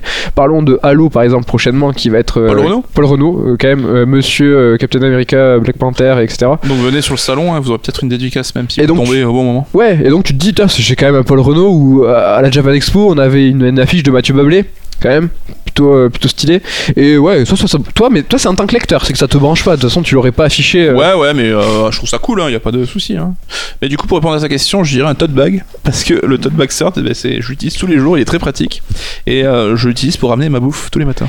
D'accord, c'est cool. Bah écoute, la dernière question, Med, hein, qui est un peu nulle aussi, mais si tu étais un manuscrit de livre de jeux vidéo, quelle taille ferais-tu? Ah putain, c'est la taille La taille du manuscrit, parce qu'il faut savoir qu'on jauge un peu les manuscrits en termes de nombre de signes. Et pas en nombre de mots, ni en nombre de pages. Voilà. C'est-à-dire que ça n'a absolument aucune valeur et aucune importance. Euh, si j'étais un manuscrit, en nombre de signes, je serais à 450 000. Ah putain, c'est presque parfait, là, le truc parfait pour moi aussi. Ah ouais, c'est euh, nous, on est, tu vois, c'est plus à plus ou moins saoulé. Plus ou moins de taf, plus, ou moins, euh, de relecture sous le stress en deux jours. Et puis même, ouais, il y a un certain équilibre où tu te dis, dis bon bah si je lis tous les soirs, euh, tu sais dans, dans le dodo quoi. Ouais. Euh, tu te fais un petit demi chapitre par soir, euh, tu te claques ça en une semaine.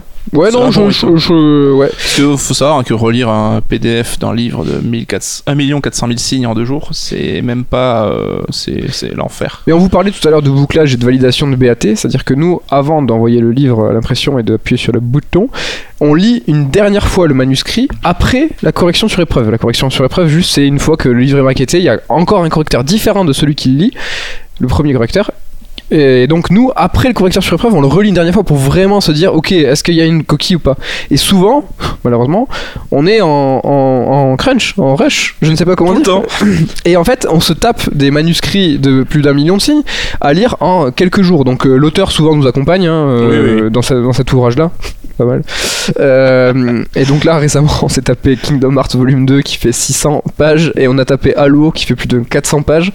Et un sans, million de signes. sans compter Baldur's Gate, euh, Dead Cells, Ludothèque. C'est pour ça quand vous parlez de, de bouclage sportif euh, ces dernières semaines. C'est qu'en fait, euh, on, on- on fait que, que relire. Petit disclaimer sur ce portrait chinois. euh, voilà, on a essayé de faire un portrait chinois sur la thématique de l'édition parce qu'on est sur le C'est bilan. pas évident. Parce que là, Parce que la vous dit, euh, êtes peut-être dit, elles sont vraiment, vraiment pourraves vos questions et votre portrait chinois, vous avez quand même. Ah, Parce que c'est au moins le troisième qu'on se fait tous les deux, donc. euh, Mais oui, mais j'ai plein d'idées. trouver mais des thématiques. C'est ça. Donc on va poursuivre hein, notre rétrospective de l'année 2018. hein, donc euh, après avoir parlé de l'année de CERN et de- du marché dans lequel CERN navigue, on va parler d'un événement qui nous a tenu à cœur cette année et qui se poursuit à l'heure où on enregistre. Ça c'est le troisième anniversaire de CERN. Attends. Ah non, d'accord. Ah, j'ai failli te dire. euh, en fait, ils ont entendu la transition. euh, euh, non, c'est la transition musicale. Ça sera après. La transition musicale arrive. Donc, que vous allez nous détester ou, ah non. kiffer de ouf, ça dépend. Je pense que- niveau de. excusez-moi, mais c'est très important. la transition musicale sur l'anniversaire. Alors Med, pourquoi est-ce Oui. qu'on a bloqué sur cet anniversaire cette année-là Cette Comme année. dirait Claude François ou Yannick. Cette année-là, on a bloqué parce que ben, Third, ça veut dire troisième. Nous, on a monté Third parce qu'on avait, quand on avait 30 ans, c'était notre troisième boîte d'édition et on a légèrement bloqué sur le 3, au-delà du fait que je suis né le 3 juillet. Et euh, C'est vrai. oui, Attends, moi 16, Pas du tout. plus 6, 7, divisé par 2, 3,5. pas du tout. Mais voilà, euh, le 3, c'est un chiffre euh, qui nous est euh, cher, porte-bonheur, tout ce que vous voulez. En fait, euh, petit chiffre, ça se dit le chiffre totem? Il y a un- un- des animaux. L'animal totem, le chiffre porte-bonheur peut-être. Chi- chiffre porte-bonheur. Mais euh, il y a le chiffre totem. Donc nous, notre chiffre totem, c'est le 3. Et en fait, on a, on a tellement bloqué sur le 3. Et évidemment, on essaye tous les ans de, de mettre un petit peu la forme sur chaque anniversaire. Un petit concours, un petit événement sympa. Un petit truc un peu, un peu stylé. Et là, on a dit, non, on va se faire une année de célébration. Entre guillemets, on n'est pas non plus. C'est toute l'année, troisième anniversaire, euh, sera consacré voilà, à ce 3-là et euh, on va être articulé autour, autour de ce chiffre. Premier truc, c'est-à-dire qu'à partir de, donc au passage, notre anniversaire de création de la boîte de CERD est le 3 mars. Je ne vous cache pas que c'est finement con. Le 303. Ouais, et non, mais c'est euh, finement calculé. C'est finement calculé, n'est-ce pas? Ah, pour, en, en toute transparence, euh, c'est le 28 C'est le février. 28 février. On a grugé de 4 jours. euh. Et euh, voilà, enfin, c'était pas du tout pour se la toucher en mode Ah, on va, parler- Ah oui. on va fêter ça toute l'année, mais c'est qu'en fait, on avait des idées et on s'est rendu compte que ces idées, c'était des choses qu'on faisait pas habituellement, c'est des petits trucs un peu spéciaux. Et on s'est rendu compte que bah, on avait de quoi faire euh, des sortes, app- euh, apporter ces idées un peu spéciales tout au long d'une année Ouais. et de les placer dans le cadre d'un anniversaire. Donc c'était plus des envies à la base de projets un peu, pas forcément différents, mais différents, mais un petit peu euh, singuliers, Ouais, qui autour a de. donné cette envie. Et le, le premier truc, c'est qu'on a décidé qu'à partir du mois de mars, donc mois de anniversaire de CERD, sur toutes les versions first print euh, des livres, euh, il y allait avoir un, un- un logo à la place du logo first print. Ben là, ça allait être un logo first print, troisième anniversaire. Donc peut-être vous l'avez pas remarqué. Et là, pour être tout à fait transparent, c'est vrai qu'on s'inspire beaucoup du monde du comics. hein, On l'a vu pour les Ah oui. dénominations, First Print, etc. Et euh, par exemple, pour l'année de célébration des 75 ans de Batman, bah, tous les comics Batman avaient un petit logo 75 ans Batman toute l'année. Oui. Donc c'est ce genre de petits détails qu'on aime bien et qu'on a décidé de piquer sans vergogne à la concurrence. C'est ça. Alors on a commencé en douceur, hein, donc avec euh, des rééditions, donc c'est rien d'excitant, ça arrive tous les jours dans une édition. Mais là, ça, je pars ultra J'ai envie de rentrer chez moi en fait, putain. Il est 21h01. Si euh, toi aussi t'as envie que Laissez-moi sortir. ce, que ce podcast se termine, mais pas du tout. Appuie on, sur va- un. on passe un moment. Non, en fait, là, les rééditions, c'est deux, c'est deux choses différentes. C'est qu'en fait, c'était pas simplement des rééditions parce qu'on est en rupture. euh, c'était, voilà, il y a des livres que vous souhaitez vo- voir revenir, euh, vous lecteurs, ou- euh, dans le cadre de cet anniversaire. Mais quel livre vous souhaitez faire revenir Voilà, on s'est tourné vers vous grâce à des sondages, à des votes, etc. Et donc voilà, il y a eu- faire participer un petit peu à la euh, de la publication. Et il y en a eu deux. Donc le premier sondage euh, donc sur un ouvrage en rupture, donc c'était Metal Gear Solid. Et le deuxième, Je me marre parce que je me rappelais plus lequel, donc j'ai mis ludothèque. Je me suis dit, il va le lire, il va faire merde, je sais pas lequel c'est non plus. Mais texte c'était Eternal Darkness. Non, c'est pas BGE. C'était Je BGE. sais plus. Beyond Good Evil ou Eternal Darkness. Putain, je sais plus. Non mais franchement, t'as vu la différence entre le début du podcast et maintenant Oui. Oh le début. Ah oui, bonjour, bienvenue BFM. ah, dans euh, ce- News de 6 heures. Oh le bilan, oh le bilan, l'édition, t'as vu Super. Bon, les rééditions, c'est pas très intéressant, mais. Si, euh, c'est cool. Voilà, donc euh, C'était faire plaisir. voilà. C'est un vide, on fait plaisir d'offrir. Plaisir d'offrir, les euh, cadeaux. de recevoir. Voilà les cadeaux. En septembre, quelque chose d'un peu plus euh, original et là aussi qu'on a un petit peu euh, vu se faire à droite à gauche et qu'on a dit tiens, C'est- une putain d'idée. C'est fréquent dans l'édition, c'est un tremplin. Voilà. Donc comme il y a les tremplins rock euh, dans votre salle de concert à 5 euros la place avec une euh, demi-pression, ben là on a fait un, un tremplin CERD, donc un concours d'écriture en fait. Donc euh, C'est ça. l'idée c'est qu'on décide d'un thème précis. Dans ce cas-là, c'était les consoles de jeu. Console de jeu. On a essayé. Alors, singulier C'est marrant parce qu'on a essayé de faire un truc assez euh, facile, enfin assez lisible. Et en fait, ça s'est avéré assez compliqué. Ouais. C'est que En fait, on n'aurait pas dû donner de sujet, on aurait dû faire libre. ah, ça aurait été trop. Non, non, il faut. Je pense qu'il faut faire un Bah, sujet. déjà en donnant un sujet, tout le monde n'a pas respecté le sujet. Donc Alors- je laisse dire que Non, Non, non, c'est qu'il y a des gens qui n'ont pas respecté le sujet. Mais dans le bah, genre, on nous a proposé des romans, on nous a proposé des compiles sur Smash Bros. Moi, si tu nous entends, franchement, c'est c'est trop cool. l'idée est cool, mais c'était pas possible. ça nous a, Non, ça non, nous a fait plaisir que tu nous proposes, mais c'était pas, c'était pas l'idée quoi. Euh, et on était, alors euh, en coulisses, donc euh, on a choisi un jury. On a, euh, c'est pas un cash price, c'est un, avaloir qui était de 2000 euros euh, pour Voilà, le gagnant. le gagnant envoie son livre publié chez Third avec euh, un contrat d'édition à la clé. C'est ça. Et donc là, pour tout vous, vous cacher, euh, je veux dire pour tout vous cacher, on est en train de dépouiller un peu les votes, comme on dit. Donc toi, Ouais. Matt, t'as déjà parcouru Ouais. euh, l'ensemble des, des manuscrits qu'on a reçus. On en a reçu pas mal en fait, on a été agréablement surpris. Alors c'est ouf, c'est-à-dire qu'on a eu un petit coup de stress, c'est-à-dire qu'à une semaine de la, de la fin du, du tremplin, on avait deux propositions d'une même personne. C'est-à-dire qu'on a une personne, le lendemain du tremplin, il nous envoie un mail, on fait ouais c'est trop bien ce que vous faites, tenez ma proposition. Et deux heures après il fait ouais en fait euh, je l'ai réécrit. Ouais il aurait peut-être dû prendre un peu plus de temps parce qu'il avait deux mois pour le faire. Mais là, c'était cool parce que justement, que les gens ont profité du temps établi, mais jusqu'à la dernière seconde presque, pour peaufiner au max. Et on s'est retrouvé avec, euh, je sais pas, une quarantaine de. Ouais c'est ça. quoi. euh, C'est ça. Enfin, largement plus que ce qu'on imaginait. Donc, toi, Matt, t'as déjà pu lire. Donc, on en a pas parlé évidemment parce qu'on veut pas s'influencer. Ouais. Donc, il faut savoir que la présélection sera établie par Third. Donc, Donc. on va déterminer nos trois manuscrits préférés Ouais. qu'on juge pouvoir être édités chez nous. Ouais. Et donc, le jury, là, ça sera peut-être plus en décembre-janvier, va délibérer sur ces trois manuscrits pour choisir le vainqueur. C'est ça, et euh, on, on parlera du lauréat euh, s'il y a, hein, toujours pareil, hein, on Oui, parce qu'on peut pas garantir qu'il y aura forcément un bouquin publié. euh. Ça sera avant euh, mars 2019, donc avant, euh, dans le cadre de cet anniversaire. Ouais, et dans l'idée, ce qu'on aimerait faire, on va voir si c'est jouable, mais c'est que si gagnant il y a, qu'on puisse partager avec vous un peu les différentes étapes du travail, de machin, enfin raconter un petit peu, pas au jour le jour, mais pas loin. Bah, c'est cette idée de coulisses, un peu comme Ouais. aujourd'hui dans ce podcast, c'est vous faire vivre. Là, on vous fait vivre les coulisses de la maison d'édition, bah, là, ça sera les coulisses de l'écriture d'un ouvrage. Voilà. euh, un On peu, aura une webcam sur son écran pendant qu'il écrit. Oui, comme ça, on voit un petit peu ce qu'il fait. Donc quelque chose d'un peu plus, euh, qui est pas encore dévoilé. Alors Alors, vas-y. quelque chose qui arrive en novembre. qu'on- Allez, badaboum. qu'on a officiellement pas dévoilé, mais si vous êtes un lecteur euh, fidèle et attentif, vous avez reçu donc votre gazette The Third numéro 3 en mars dernier. Ça. qui raconte donc les coulisses de la maison d'édition une fois par an. Et on dévoilait déjà bah, ce- cette surprise-là en mars, donc euh, sachant qu'on l'avait prévu pour novembre. Je pense qu'on pensait en parler plus tôt dans l'année, mais. Ouais, on voulait, final, on, on voulait le dévoiler plus tôt. Et en fait, avec euh, toutes ces actus, et puis en fait, on imagine que c'est un bon cadeau de Noël. Ouais.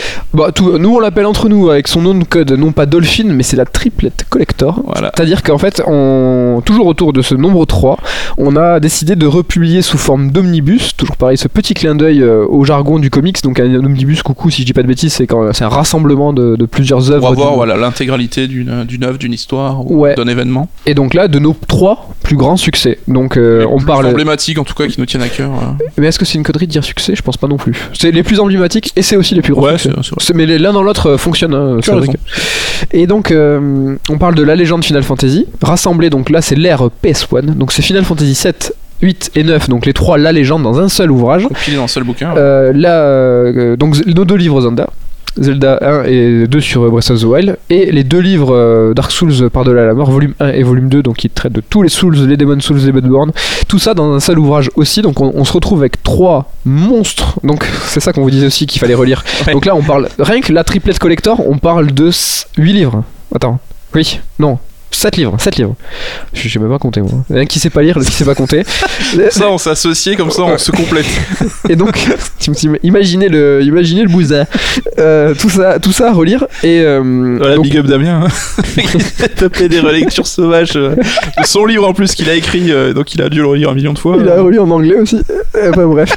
Et donc, qu'est-ce que je voulais raconter? Oui, donc ces trois ouvrages, donc c'est des formats luxe. Donc Ouais, c'est ça, c'est qu'on les a voulu qu'ils se distinguent quand même par la forme en faisant un truc un peu plus euh, prestige. Ouais, c'est- alors que c'est des éditions de tête, on- dans le jargon de l'édition, donc qui sont des, des, des- des éditions luxe, donc avec un, un grand format. Donc là, on, je sais pas si ça vous intéresse à l'oral, euh, on est sur du euh, de- 220 par 300, donc c'est plus grand, c'est quand même bien plus grand que nos ouvrages habituels, avec du papier vraiment de qualité, donc un grammage supérieur.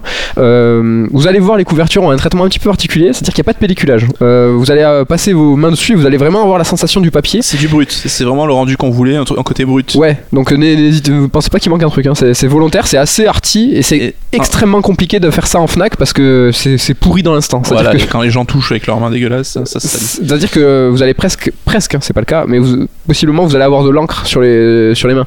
C'est vraiment, euh, c'est c'est assez poreux et c'est pour avoir cette sensation du papier sous les doigts. Euh, nous, c'est un rendu qu'on adore et qu'on voulait faire depuis très longtemps et en fait, ça a été l'occasion euh, là de, de le faire. C'est trois bouquins, donc on parle de trois bouquins, de trois succès qui sont tirés à 333 exemplaires. Les mecs Chacun. ne lâchent rien, donc, Donc chacun. là, un tirage extrêmement collector aussi, donc c'est, c'est, ça n'aura pas pour tout le monde. hein. Donc c'est numéroté, hein. chaque livre est numéroté. Ouais, donc là on a voulu vraiment la jouer collector de chez collector. Donc c'est vraiment des super beaux ouvrages, vous allez voir, on a essayé aussi de faire un, patch, un, pa- un packaging, Euh, pas de checker. un packaging de qualité. Ouais, mais là on vous montrera des photos, ça pète. Ouais, ça pète la gueule. On a essayé de, aussi de vous faire une proposition préférentielle malgré le fait que c'est des ouvrages de luxe. On n'a pas voulu vous taper un 150 euros Ouais, par livre. ils seront quand même plus chers, mais euh, vu que c'est deux ou trois ouvrages chaque fois, Enfin, c'est moins cher. dans l'autre, voilà, c'est moins cher que Chaque, d'acheter. chaque prix de ces livres anniversaires est moins cher que les prix euh, uniques euh, en first print. Exact. Donc, euh, et surtout, c'est que ces livres-là sont en rupture en first print. Ouais. Donc, si vous avez raté les first print et que vous voulez des éditions collector, bah, c'est l'occasion de les choper. Et euh, tu nous parles un peu des couves? Mais putain, grave. Alors, est-ce que si le nom de Thomas Romain ne vous dit rien, sachez que c'est un animateur français qui s'est expatrié au Japon, qui est très très connu euh, pour euh, donc des séries comme Kodyoko et l'autre que j'ai oublié. Donc, c'est pas trop de la génération, c'est un peu la génération euh, Clovis. Ouais. Et c'est un. Alors peut-être pas un des rares, parce que je connais pas assez bien pour avoir ce genre de, de phrase euh, toute faite, mais c'est un mec de l'animation qui est super respecté au Japon et qui bosse là-bas en fait, qui a Ouais, réussi ouais. à intégrer le, le milieu, c'est pas évident, évident. Donc, c'est vraiment un monsieur et on était extrêmement Ultra de, l'avoir. Donc euh, toujours pareil en ce moment on a vraiment beaucoup de chance et c'est des personnes qui à chaque fois nous disent mais si si euh, non mais certes je connais. Et euh, bah, en fait non ça me fait juste kiffer de travailler pour vous. J'ai pas le temps. Non mais c'est genre euh, on a eu de, là on va vous dire des noms vous allez vous allez tomber de votre chaise. Mais les mecs ils nous ont fait ouais on- en fait j'ai pas le temps mais ça me fait kiffer de travailler pour vous les sujets que vous abordez c'est trop cool. Et là en fait il a fait trois couves. Donc Zelda FF Dark Souls. Donc l'idée c'était toujours pareil autour du 3 donc il a pris à chaque fois trois personnages euh, emblématiques de chaque série. Donc par exemple euh, pour euh, Zelda c'était euh, le Zelda de Majora, l'Ocarina et de Breath of the Wild. Pareil pour Dark Souls, il y a un personnage de Bloodborne, Dark Souls, Demon Souls. Et euh, sur FF, euh, il y a le Jidan, le Squall et les euh, Cloud. Il avait une contrainte, euh, vite fait, on vous en parle, c'est qu'on lui avait demandé de faire des vrais coups en noir et blanc, c'est-à-dire sans niveau de gris. Ouais. Et c'était hyper chaud, on a même fait des Skype, euh, et il nous a dit non franchement ça m'intéresse parce que c'est vraiment un défi, c'est une contrainte. C'est Ouais, pour euh, un dessinateur, c'est un challenge. On s'en rend pas compte quand, comme moi, on est nul en dessin. Mais... c'est vrai.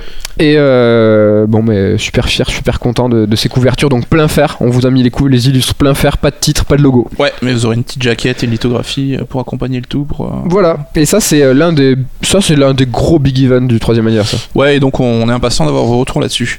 Euh, on va terminer avec euh, trois surprises, mais là on Toi, va. tu finis par trois trucs. toi. Alors, on va finir par. On a euh, fait deux, mais on va par finir 12 par quoi Non, mais c'est qu'on va aller plus vite parce qu'on va pas vous dévoiler entièrement de quoi il s'agit, mais on va vous donner à chaque fois un petit indice. C'est ça. Donc euh, on a un livre surprise qui reste à dévoiler pour euh, 2019, donc ça sera vraisemblablement en mars. Alors ça sera pas un livre, il y a une saga du jeu, ce sera pas de l'analyse. Est-ce que tu peux nous donner un indice, Med Alors, je te donnerai un mot, c'est artiste. Artiste, on en dit pas plus. Mais c'est un livre. Et euh, les célébrations vont continuer jusqu'à mars. C'est pour ça qu'on on vous donne que des indices parce que les surprises continuent. Ouais, et on en est, c'est- on est très content de ce projet, franchement. Mortel, mortel. Un autre, euh, notre événement qui euh, là aussi arrivera en mars et qui a un lien avec euh, le livre précédent Exactement. et indice. Alors celui-là, un lui- peu- je t'ai donné un indice un peu explicite. Je sais pas si tu vas en trouver un autre plus euh, obscur ou est-ce qu'il te va lui? Je pense qu'on peut. le- Ouais, on va, on va pouvoir donner cet indice-là, mais on va vraiment. Vous... par- Cette surprise-là, c'est un, c'est un événement. C'est un event qui va se passer en mars 2019 et qui va clore cette, année- cette année de célébration. Le feu Et c'est euh, c'est vraiment c'est quelque chose qui va se passer euh, à Paris. Euh, Alors on est désolé, on est aussi on est de Toulouse, hein, mais euh, il y a- enfin quand on veut rassembler un max de monde, il n'y a pas de secret hélas, hein, c'est à Paris qu'il faut aller. Euh, Donc euh, toute l'équipe de sœurs de sœurs là, on va essayer, on va faire en sorte, on va demander à ce que des auteurs soient là, on va demander à ce que des artistes soient là. Et euh, voilà, ça va clore, euh, ça va clore tout ça et on est super content avec le coucou s'il te plaît, quel est l'indice? Vernissage. Et le dernier truc. On termine, alors là ça va être euh, sibyllin, c'est au mois de mars aussi. Le mot? Le mot c'est pop-up. Voilà. Mais peut-être pas celui que vous croyez.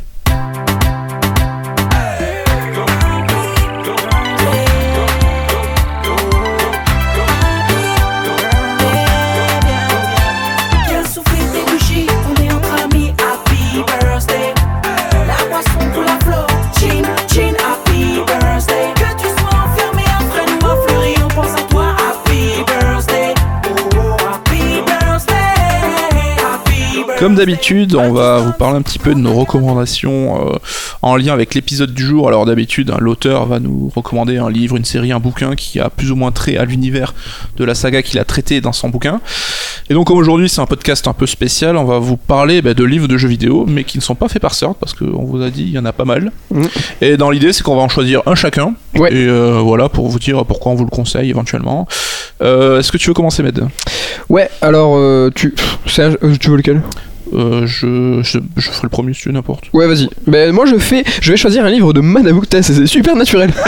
J'ai oublié qu'on enregistrait. Tu donc euh, je vais choisir le livre de Mana Books qui est sur l'univers de Mana. Ouais. Et euh, donc c'est un artbook qui est magnifique. Et pourquoi on le choisit? Tout simplement parce que c'est très couillu. Et Ça clairement pas leur best-seller de l'année. non, c'est clair. Et en fait, c'est trop. Manaboo, ce qui est chouette, c'est qu'en fait, au-delà du fait qu'ils, euh, comme tout à l'heure on a dit, ils ouvrent des portes au niveau de la, de la diffusion, de la distribution, c'est qu'ils donnent la chance à un public français de découvrir des livres japonais. euh, Qu'on a guetté pendant 20 ans, qu'on n'avait jamais. et qu'on n'a jamais eu la chance d'avoir traduit, d'avoir dans nos rayonnages. Et là, on a un superbe artbook sur la, sa- la saga Mana. On a aussi un très très beau bouquin sur euh, Akira Toriyama et son, son travail sur Dragon Quest, comprenant Dragon Quest 11, 11 pardon. Et je vous le conseille parce qu'il a un très très beau, là, au niveau de la qualité du papier, du façonnage et tout, avec un petit coffret et tout. Et très très à la Jap, très très respectueux. Donc euh, Ahmed, euh, le responsable de AC Media et de Kyun et de Mana, qui euh, bah, voilà, est bilingue, parle Jap et qui est un amoureux du Japon, il a cet amour de, du bel objet. Ouais. Et en fait, c'est traduit dans ces bouquins-là. euh, Il y a vraiment cet amour-là. Donc, euh, je vous conseille ces deux bouquins qui sont vraiment ultra tip-top. Et quand une société s'appelle Mana Books, on imagine que l'univers de Mana leur tient un petit peu à cœur. C'est putain, c'est bien vu. Je sais pas si t'avais préparé ta punchline. Mais... Ah, bah depuis euh, au moins deux semaines. Ouais, c'est bien. Euh, quant à moi, je vais vous parler de l'histoire du point and click euh, qui arrive chez Pix Love début décembre, si j'ai pas de bêtises. Donc, ils ont révélé la couve hier avant-hier et dévoilé les précos. C'est ça. Alors, bah, c'est un genre que j'affectionne particulièrement, les point and click. hein. J'étais un peu tombé dedans quand j'étais petit. Et donc, le bouquin m'intéresse forcément, surtout qu'il a l'air vraiment mortel. Mais on avait une petite raison un peu plus personnelle qu'on se permet de. de- de Attends, dévoiler. mais comment tu conseilles un livre que t'as pas lu, toi? Parce qu'en fait, on l'a lu déjà. Oh là là. Là, il faut savoir que, donc, vous le savez, on a travaillé chez Pix quelque temps et on avait lancé euh, la collection euh, l'histoire 2, mais euh, adressée au genre de jeux vidéo, Mm. parce que Pix faisait déjà l'histoire des séries, l'histoire des consoles. Et donc, on avait euh, essuyé les plâtres avec l'histoire du RPG, passé, présent, futur, euh, rédigé par Raphaël Lucas, qu'on salue. Et euh, donc il revenait sur l'ensemble de l'histoire du genre du jeu de rôle, donc euh, occidental, euh, japonais, donc euh, ultra complet, un bouquin qui, c'est un bouquin, c'est un bouquin référence. Ouais, qui se pose là en disant bah ok là j'ai ce qu'il faut, les gens peuvent même l'étudier dessus, Ah oui, servir en- de support. En ouais. termes de, de bouquin transversal sur un genre, euh, c'est pas parce que c'est nous qui l'avons fait. qu'on Non, non. Ah non, il est mortel. Et donc on avait euh, après ça lancé euh, le second volume de cette collection, donc euh, qu'on voulait consacrer à point and, au point and click et Ouais. qu'on voulait rédiger par Patrick Helio, qui est comment dire. Alors je te laisse, je te laisse en parler de Patrick. Patrick Helio, qui est, bah, qui est, alors c'est pas, je vais pas dire mon père parce qu'il est pas beaucoup plus vieux que moi. C'est ton chouchou. C'est mon chouchou. C'est, je sais pas. Moi, c'est, euh, quelqu'un que, que j'ai découvert il y a des années euh, en tant qu'auditeur euh, parce qu'il était intervenant sur Silence on joue. Je le connaissais pas par, par rapport au JD Ali. Donc, il était rédacteur en chef adjoint du JD Ali, qui est une revue professionnelle sur le jeu vidéo. Voilà, qui est donc pas accessible à tout le monde. Ouais. Et en fait, je connaissais pas par celui-là, mais par Silence on joue. Donc le podcast de Libération animé par Erwan Cario. Exactement. Et, euh, et je- ce mec est, ce mec est juste bah, génial. C'est-à-dire qu'il est, il transpire la passion, il sait ce qu'il dit, il sait ce qu'il fait. Il est adorable, Il- pointu, cultivé. Il est sympathique, il est aimé de tous. Tous. Il écrit bien. Il est, euh, je, je sais pas. Je, moi, je l'aime cet homme et je lui dis à chaque fois que je le vois. Et je n'ai aucun aucun souci là-dessus.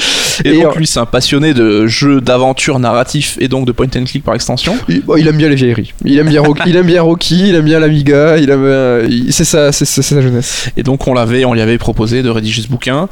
Et Mais, euh, Comme tu disais, moi j'insiste sur la chance de tu vois, de, de, de, participer euh, au premier ouvrage de Patrick Helio, de lui mettre le pied à l'étrier là-dessus. Et euh, euh, moi, c'était vraiment, tu vois, les yeux qui brillent, de pouvoir travailler avec Patrick Helio, d'échanger des mails, de le rencontrer. Parce que nous, alors, je sais pas si tu te rappelles la première fois qu'on a rencontré Patrick Helio. si, si, mais raconte, c'est rigolo. C'était euh, en Hollande, euh, Amsterdam, pour la, la présentation de la 3DS. C'est-à-dire que l'ensemble de la presse française était dans un seul avion. Donc si l'avion se crachait, euh, il y avait plus, il y avait du, il y avait du jeu pour tout le monde. Et en fait, nous, on avait été conviés, donc comme l'ensemble de la presse, par Nintendo, Par pour Nintendo. découvrir la 3DS avant sa sortie. Et on s'est assis euh, donc euh, dans la salle de conférence. Et puis j'ai mis un petit coup de coude à coucou en disant euh, Patrick Helio. Ah, est je crois que c'est Patrick crois Helio devant nous.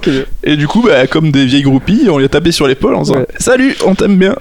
Oui, mais quand même avec trop cool. Il nous a absolument pas snobé. Il nous et a on souri. discuté, euh, Et il nous a dit, euh, mais, mais trop cool, c'est, mais vas-y, parlons-en. Et, euh, et on a échangé sur le jeu vidéo. Et puis, je sais pas si vous avez des idoles ou des gens que, que vous aimez, voire admirer. Et c'est, c'est compliqué de rencontrer l'idole. Et puis, on a toujours des, des, des Il peut illusions. y avoir des déceptions. Et c'est très, très, très compliqué. Et, et Patrick fait partie de ces gens-là. Euh, donc, tu rencontres et en fait, qui est encore mieux que ce que tu, ce que tu pensais. Et donc voilà, tout ça pour dire que son bouquin va être énorme parce qu'il est top. Le mec connaît son sujet et il est passionnant. Et on lui on souhaite beaucoup de succès à ce livre euh, parce qu'il le mérite. Et c'est un très, très bon ouvrage. Allez-y. Ouais, et Patrick a écrit euh, pour nous dans l'année jeux vidéo 92 et 98 et on n'a qu'une envie, c'est de pouvoir faire ça sur un livre entier avec lui. Donc euh, On espère. on en parle, on y réfléchit. Euh, on voulait faire quand même un petit point sur, euh, ça vous concerne pas directement, mais sur le marché anglais. Donc Mais on vous en parle. hein. Je sais que vous en parlez. ça- va aller très vite, on n'est pas là pour vous saouler, mais ça fait quand même partie du bilan de Third pour nous en 2018. Donc il faut savoir que depuis janvier, on a officiellement distribué dans les librairies, Amazon, enfin tout sur- enfin le vrai circuit de l'édition comme en France, aux États-Unis et en Angleterre. Et euh, donc mettre juste, euh, t'avais une petite anecdote à raconter qui nous a fait très plaisir. C'est vrai. Donc euh, il faut savoir qu'en juin, je me baladais sur la 5ème avenue parce que euh, au calme, euh, Au je calme, suis, tranquille. au calme, je suis comme ça. Donc, t'étais à je- New York j'étais à, à New York et, euh, et donc sur la 5ème avenue et sur Upper East Side, euh, donc il y a deux Barnes Nobles. Donc on est présent dans toutes ces librairies Barnes Nobles, mais j'ai pu me Barnes rendre. Noble, c'est un peu euh, la librairie euh, où t'as envie d'être, quoi. C'est Ouais. une grosse euh, franchise. Ouais, ouais. euh, Et euh, je me suis baladé euh, l'air de rien et puis je suis tombé sur deux ouvrages rédigés par euh, Coucou et moi. Euh, donc euh, c'est vrai que après plusieurs années dans ce milieu, et, on a avec Nico on a écrit une dizaine de bouquins. C'est pas qu'on s'en fout maintenant et qu'on a l'habitude de croiser nos livres en Fnac, mais ça nous fait plus de pincement au cœur. Et là, je vous avoue, après 9 ans dans le, tr- dans, dans le milieu, ben, malgré tout être à New York et tomber sur un livre où il y a écrit son nom sur la couve, euh, ouais, vraiment euh, grosse émotion. C'était vraiment ça, ça a fait ça a fait quelque chose. Et euh, Et c'est cool. hyper C'était hyper cool. Et donc voilà, un premier, on a fait un second Kickstarter en début d'année qui a aussi très bien fonctionné, donc on est très content. Et on a sept nouveaux bouquins qui viennent d'arriver là, pour euh, pas mentir, ça fait juste quelques jours, quelques semaines qui sont arrivés dans nos entrepôts. On vous le dit rapidement parce que euh, dans le marché tout ce qui est marché US euh, ne, ne va pas influer sur le marché français. Vous avez vu qu'on a un rythme qui était qui était ce qu'il était. On Ouais, pense pas L'un ne se fait pas au détriment de l'autre. on pense pas augmenter en 2019 le rendement des livres français au détriment euh, par exemple des livres US ou pas. C'est que c'est vraiment deux choses qui sont différentes et nous on, on essaye d'optimiser euh, les deux marchés en fonction de, le- de- Et de- voilà, il faut savoir pour nous, ça demande quand même pas mal de temps et de travail. Et voilà, on est. Pour nous, on essaie d'avoir un peu les yeux sur ces deux marchés simultanément. Ouais. Euh, en faire comme d'hab, hein, le petit point sur l'actualité Third. Euh, avant de parler de, des deux livres qu'on a déjà révélés pour l'année 2019, on va faire un petit point sur les nouveautés à sortir en fin d'année. Donc, on vous l'a dit, on est euh, début novembre, donc dans quelques jours arrive La Légende Kingdom Hearts Volume 2. Ouais.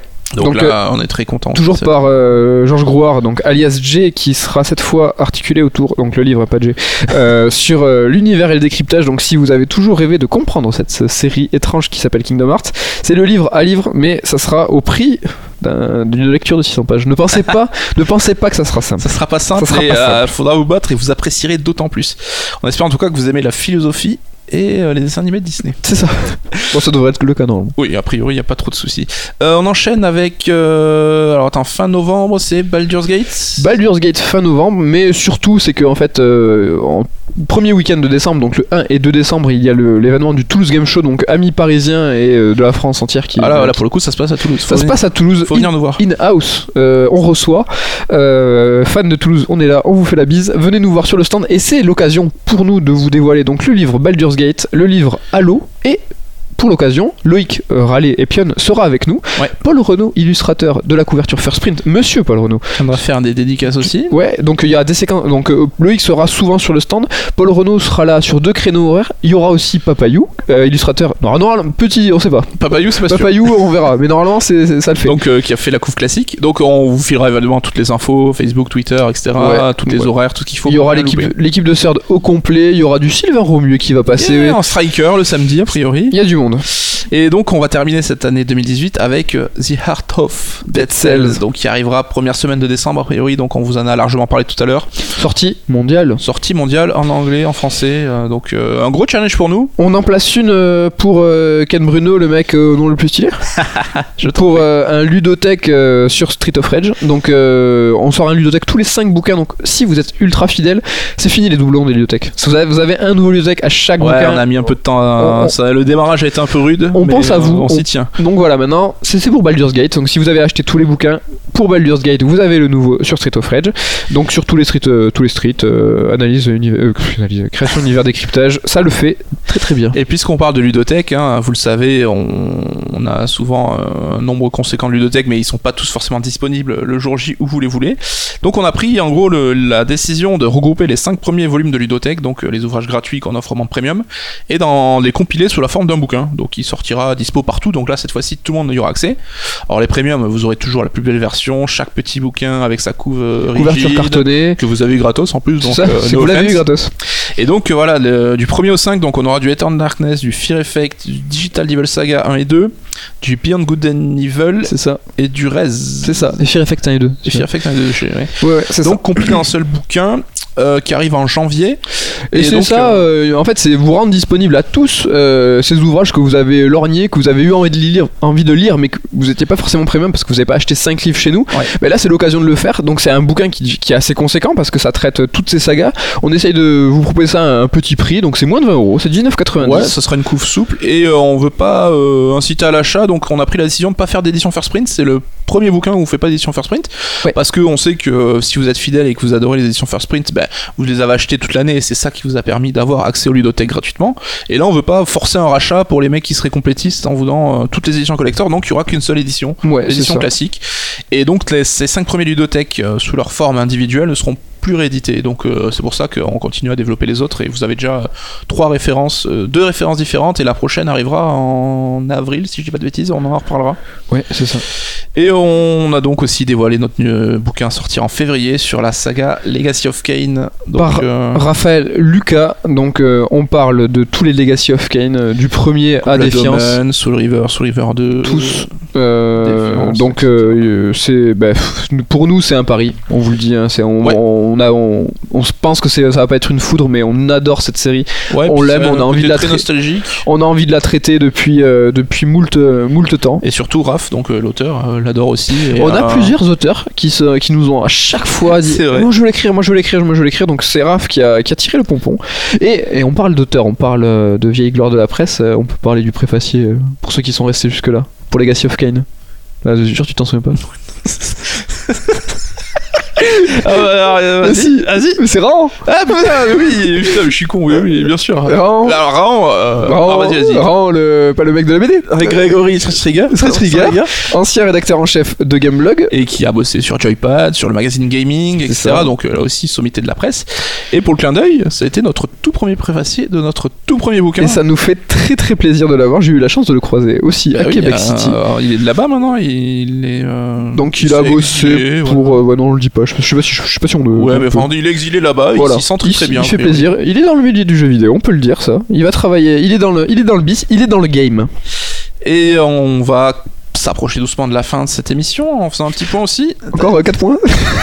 Pour le coup que deux, donc euh, j'ai compté avant. hein. Donc un, un petit point sur la communauté du coup parce que c'est quelque chose qui est important pour nous depuis le départ. Mais c'est vrai qu'en 2018, on a, il y avait des choses qui traînaient dans nos têtes depuis un moment qu'on a décidé de mettre en branle Ouais. pour euh, bah, toujours avoir de max d'interaction avec vous, essayer de bah, d'avoir vos retours, de, de, de, de mieux comprendre vos attentes et de savoir bah, qu'est-ce que qu'est-ce qui vous ferait le plus plaisir en termes d'ouvrages, de séries euh, et autres euh, et autres. Voilà, on avait déjà débuté en 2017 avec notamment ces podcasts, hein, donc sœur d'émission où la volonté c'est clairement de vous raconter les coulisses.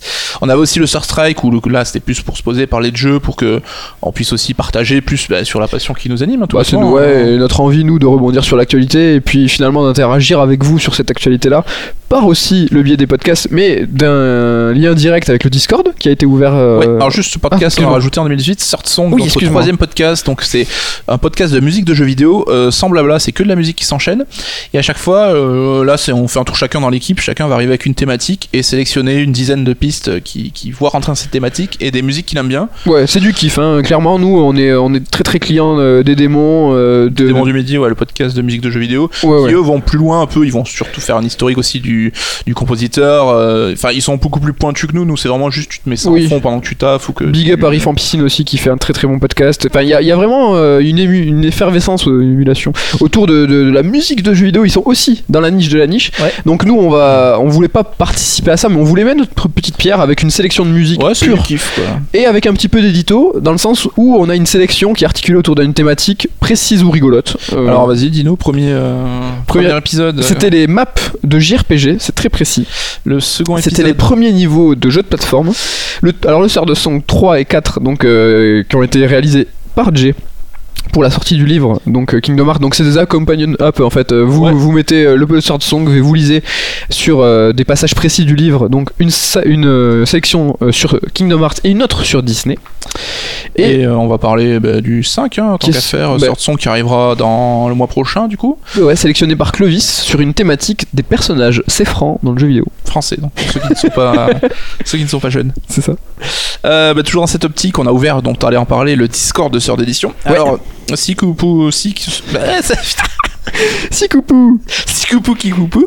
Alors, euh, ceux comme moi qui ne savaient pas trop ce que c'est Discord, c'est quoi? C'est un sorte de chat euh, forum, c'est un mix de. C'est agencé comme un forum avec euh, des sujets, des topics. Ah, c'est un gros, dédiés. un gros MSN Et c'est voilà un côté chat MSN où chacun peut écrire, interagir, etc. c'est un forum de chat Ouais, et donc bah, venez, hein, venez vous inscrire, on n'est pas méchants, il y a une super émulation, on une est super 300 communauté. franchement on est 300 Bon, on est plus pensait- de 300 dessus, là aussi on pensait être aussi, on disait putain si on est 20 ça va être cool. Ouais. Et donc ça parle de jeux vidéo, ça parle aussi de séries, de cinéma, Euh, on essaie nous d'alimenter en donnant des petits insights, en dévoilant par exemple des couves en avance, etc.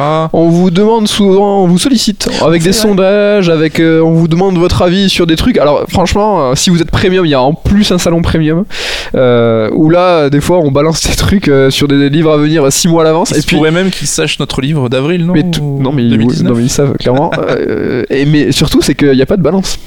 A- Et c'est ça qu'on aime. Mais Personne n'a fait. sur Allez, je vais Discord, faire un scan. un- ça fuite pas parce qu'on sait où ils sont aussi. On est on sait. entre sûrs, on sait où vous habitez. On sait où vous habitez. Et pour finir, on va parler d'un petit truc qu'on avait fait à l'occasion du lancement de Diablo quand Exerve était venu dans nos locaux pour, pour fêter ça. On avait fait un petit Facebook Live. Donc l'idée c'était un mini podcast de présentation du livre avec Exerve qui racontait un petit peu euh, comment il avait vécu. Enfin, c'est un sort de sort d'émission mais en plus relax. Ouais, et en plus court. Et tout ça pour dire qu'on s'intéresse pas mal à tout ce qui est vidéo, tout ce qui est interaction en direct aussi. Donc euh, Bah, il y a de fortes chances que les Search Strike, donc euh, vraiment ça concerne, concernera pardon, que ce format-là, soit filmé ouais, euh, et euh, en live. Euh, C'est-à-dire qu'on va vous proposer évidemment au téléchargement, mais euh, en, en direct, en connectivité directe avec le Discord où on va pouvoir euh, bah, vous prendre vos questions, y répondre en direct sur l'actualité et autres. Et voilà, toujours dans l'optique de se rapprocher de vous, on a aussi décidé en 2018 de multiplier les salons aux quatre coins de la France parce que, comme on l'a dit, il n'y a pas que Toulouse, mais il n'y a pas que Paris non plus. Donc euh, là où on s'en tenait à- au Toulouse Game Show local et à Japan Expo, là on est allé à Montpellier, On est allé à Lyon. on est allé à Lyon. On a failli aller à Nantes, mais ça n'a pas pu se faire. et on euh, a voilà donc. aller aux Utopiales. Et euh, l'an prochain, donc, on va essayer là aussi de- de- d'augmenter le nombre de salons et on sera peut-être même en Belgique, peut-être. On sait pas encore. C'est Peut-être. Alors nous, euh, on essaye de faire euh, les quatre coins de la France, donc pas tous les ans, hein, mais évidemment, comme on vous a dit, on a fait Montpellier, Lyon, Paris. On va refaire Paris évidemment. On essaye d'aller vers Marseille, le Sud-Est. On essaye de faire le Nord-Est, donc euh, tout ce qui est Belgique. Et euh, voilà, Nantes, euh, on aurait fait le- l'Ouest, le, Nord- le Nord-Ouest. Donc voilà, on essaye d'aller tous vous voir. Il nous manquerait que Lille, peut-être, d'aller Ouais. vraiment dans le le, dans le Schnorr. D'ailleurs, euh, Faskill, hein, tu nous écoutes vu que tu montes cette émission, mais si on va en Belgique, on se, on, Ah oui, on on- débat. on s'en parle. Ouais, on s'en parle. Et si, c'est ça que je voulais dire, c'est Ah. que vraiment, euh, pour les gens qui sont dans le game, mais ça c'est pointu, c'est qu'il y a la third team TTFL, et ça c'est important. c'est euh, Si vous aimez comme nous le basket NBA, euh, il y a une fantasy league euh, gérée, créée par le site Trash Talk et c'est un taf de ouf. Alors Trash Talk, t'as le côté euh, site avec euh, beaucoup d'articles, la chaîne YouTube avec beaucoup d'analyses et ils sont vraiment très forts, on est super fans. Ouais. Mais il y a aussi tout un pan fantasy euh, league basket en fait où, euh, où tous les soirs il faut choisir un, un joueur et puis en fonction de ses résultats, donc euh, les points évidemment, les passes et les passes d'ess, et attribuer un nombre de points, il faut choisir tous les soirs. Et il y a une équipe qui s'appelle la Third Team qui Et est rondement menée, donc il y a du Epion, hein, il y a du Younes, ça fait plaisir, il y a les membres de Third. Donc venez, venez nombreux. Venez, alors fais gaffe, toi. Que c'est une team limitée à 10 membres. Ah, On est bon. 6. Alors pour l'instant on est 6, mais j'ai maté, euh, le mercato est fermé. Donc là on est 6 et je sais pas pour combien de temps. On Donc peut pas euh, créer une centième 2 peut-être je sais pas, mais si ça vous branche et que et ça, et ça parle parce qu'on a monté un Discord aussi chez Sœur de TTFL fermé. Un C'est-à-dire que là on, on discute à 6 et il y a y, deux lecteurs. Et oui, et là ça parle. Et là, ça parle- stratégie, Ah, ça parle euh, chiffres, là c'est pointu là. C'est- ouais, pas- c'est- on est ça est pointu là. On n'est pas là pour, euh, pour acheter du parquet. Donc vraiment si ça vous chauffe, on monte une Third team, euh, une team force. Ouais, Force- la, ouais, une- Force la Team, Force euh, Team. Et euh, dès que le, le mercato s'ouvre, on essaye de faire une, une third team au moins à 10 parce que là on a déjà raté euh, deux semaines de TTFL et on est enfin, On gagnera pas cette année. on gagnera pas cette année. Voilà, c'est pointu, désolé si on vous a saoulé sur ça, mais euh, c'est important. Voilà, donc tout ça pour dire une année 2018 très remplie, une année 2018 très riche. Et alors on vous l'a dit, c'est pas notre dernière d'émission de l'année a priori, mais c'était quand même le dernier. On voulait un petit peu raconter nos coulisses et s'exprimer directement. Et c'est donc l'occasion de la phase un petit peu des remerciements, la phase un petit peu de La larmichette, mais ça fait plaisir. Ça fait plaisir. Donc, on va pas citer tout le monde parce qu'il y a un million de personnes, donc euh, c'est pas l'idée. Mais au-delà de l'équipe de Sœur, donc euh, avec euh, Damien et Clovis, on veut remercier vraiment tout ce qui bosse avec nous au quotidien, donc tous les auteurs évidemment, les maquettistes, tout ce qui est les correcteurs, les illustrateurs, les graphistes. Donc, euh, Sachez que c'est une énorme. Voilà, on est quatre membres de CERD, mais on, on peut compter une dizaine de correcteurs, plus de 40, près de 50 auteurs. On a une dizaine de maquettistes. On a. euh, ouais, on peut vous dire. C'est peut-être une, ouais, une soixantaine, 80 personnes. On a peut-être 50 qui- illustrateurs, on en a beaucoup. Ah, bah une centaine, euh, ouais. centaine de d'attributions. De... Donc euh, un gros gros big up à eux, on les remercie, ils ont fait un, un bête de travail et si tout ça est réel c'est aussi grâce à eux, Ouais. donc euh, donc c'est c'est une, une grande équipe. Et donc merci à vous aussi les chers lecteurs parce que la finalité c'est quand même de faire des bouquins que vous puissiez lire et apprécier. Et donc merci aussi ceux qui prennent euh, bah, le temps d'écouter nos podcasts parce que c'est quelque chose qu'on fait pour le fun, qu'on fait en plus, enfin c'est quelque chose qu'on voulait parce que ça nous semblait intéressant. Donc euh, vous avez l'air de kiffer, alors on vous remercie de prendre le temps. Bah, le succès de- est, euh, est de plus en plus au rendez-vous, les, les audiences augmentent et puis ça vous fait, enfin nous ça nous fait super plaisir et puis euh, on a l'impression que vous appréciez. Donc on continue dans ce sens, on multiplie les, les podcasts et donc ouais, par exemple le, le strike qui devient mensuel. Donc euh, bah, continuez. Enfin nous on se nourrit de tout ça, de, de vos retours, donc n'hésitez pas. Voilà. Et comme chaque épisode de Sœur d'émission, on va terminer avec une petite musique, cette fois-ci sélectionnée par nos soins. C'est ça. C'est l'auteur qui a la primeur aujourd'hui, c'est nous. Alors. ah, vas-y, euh, vas-y, vas-y, je te laisse faire. Alors, on, a, on aurait pu prendre quelque chose de facile et on a toujours des petits indices peut-être qui, qui, Qui traîne. qui traînent sur le futur. Donc on aurait pu choisir le thème d'Iris par exemple. On aurait pu. Mais ça, ça aurait du sens. voilà, on a décidé de choisir autre chose et on espère que vous allez apprécier.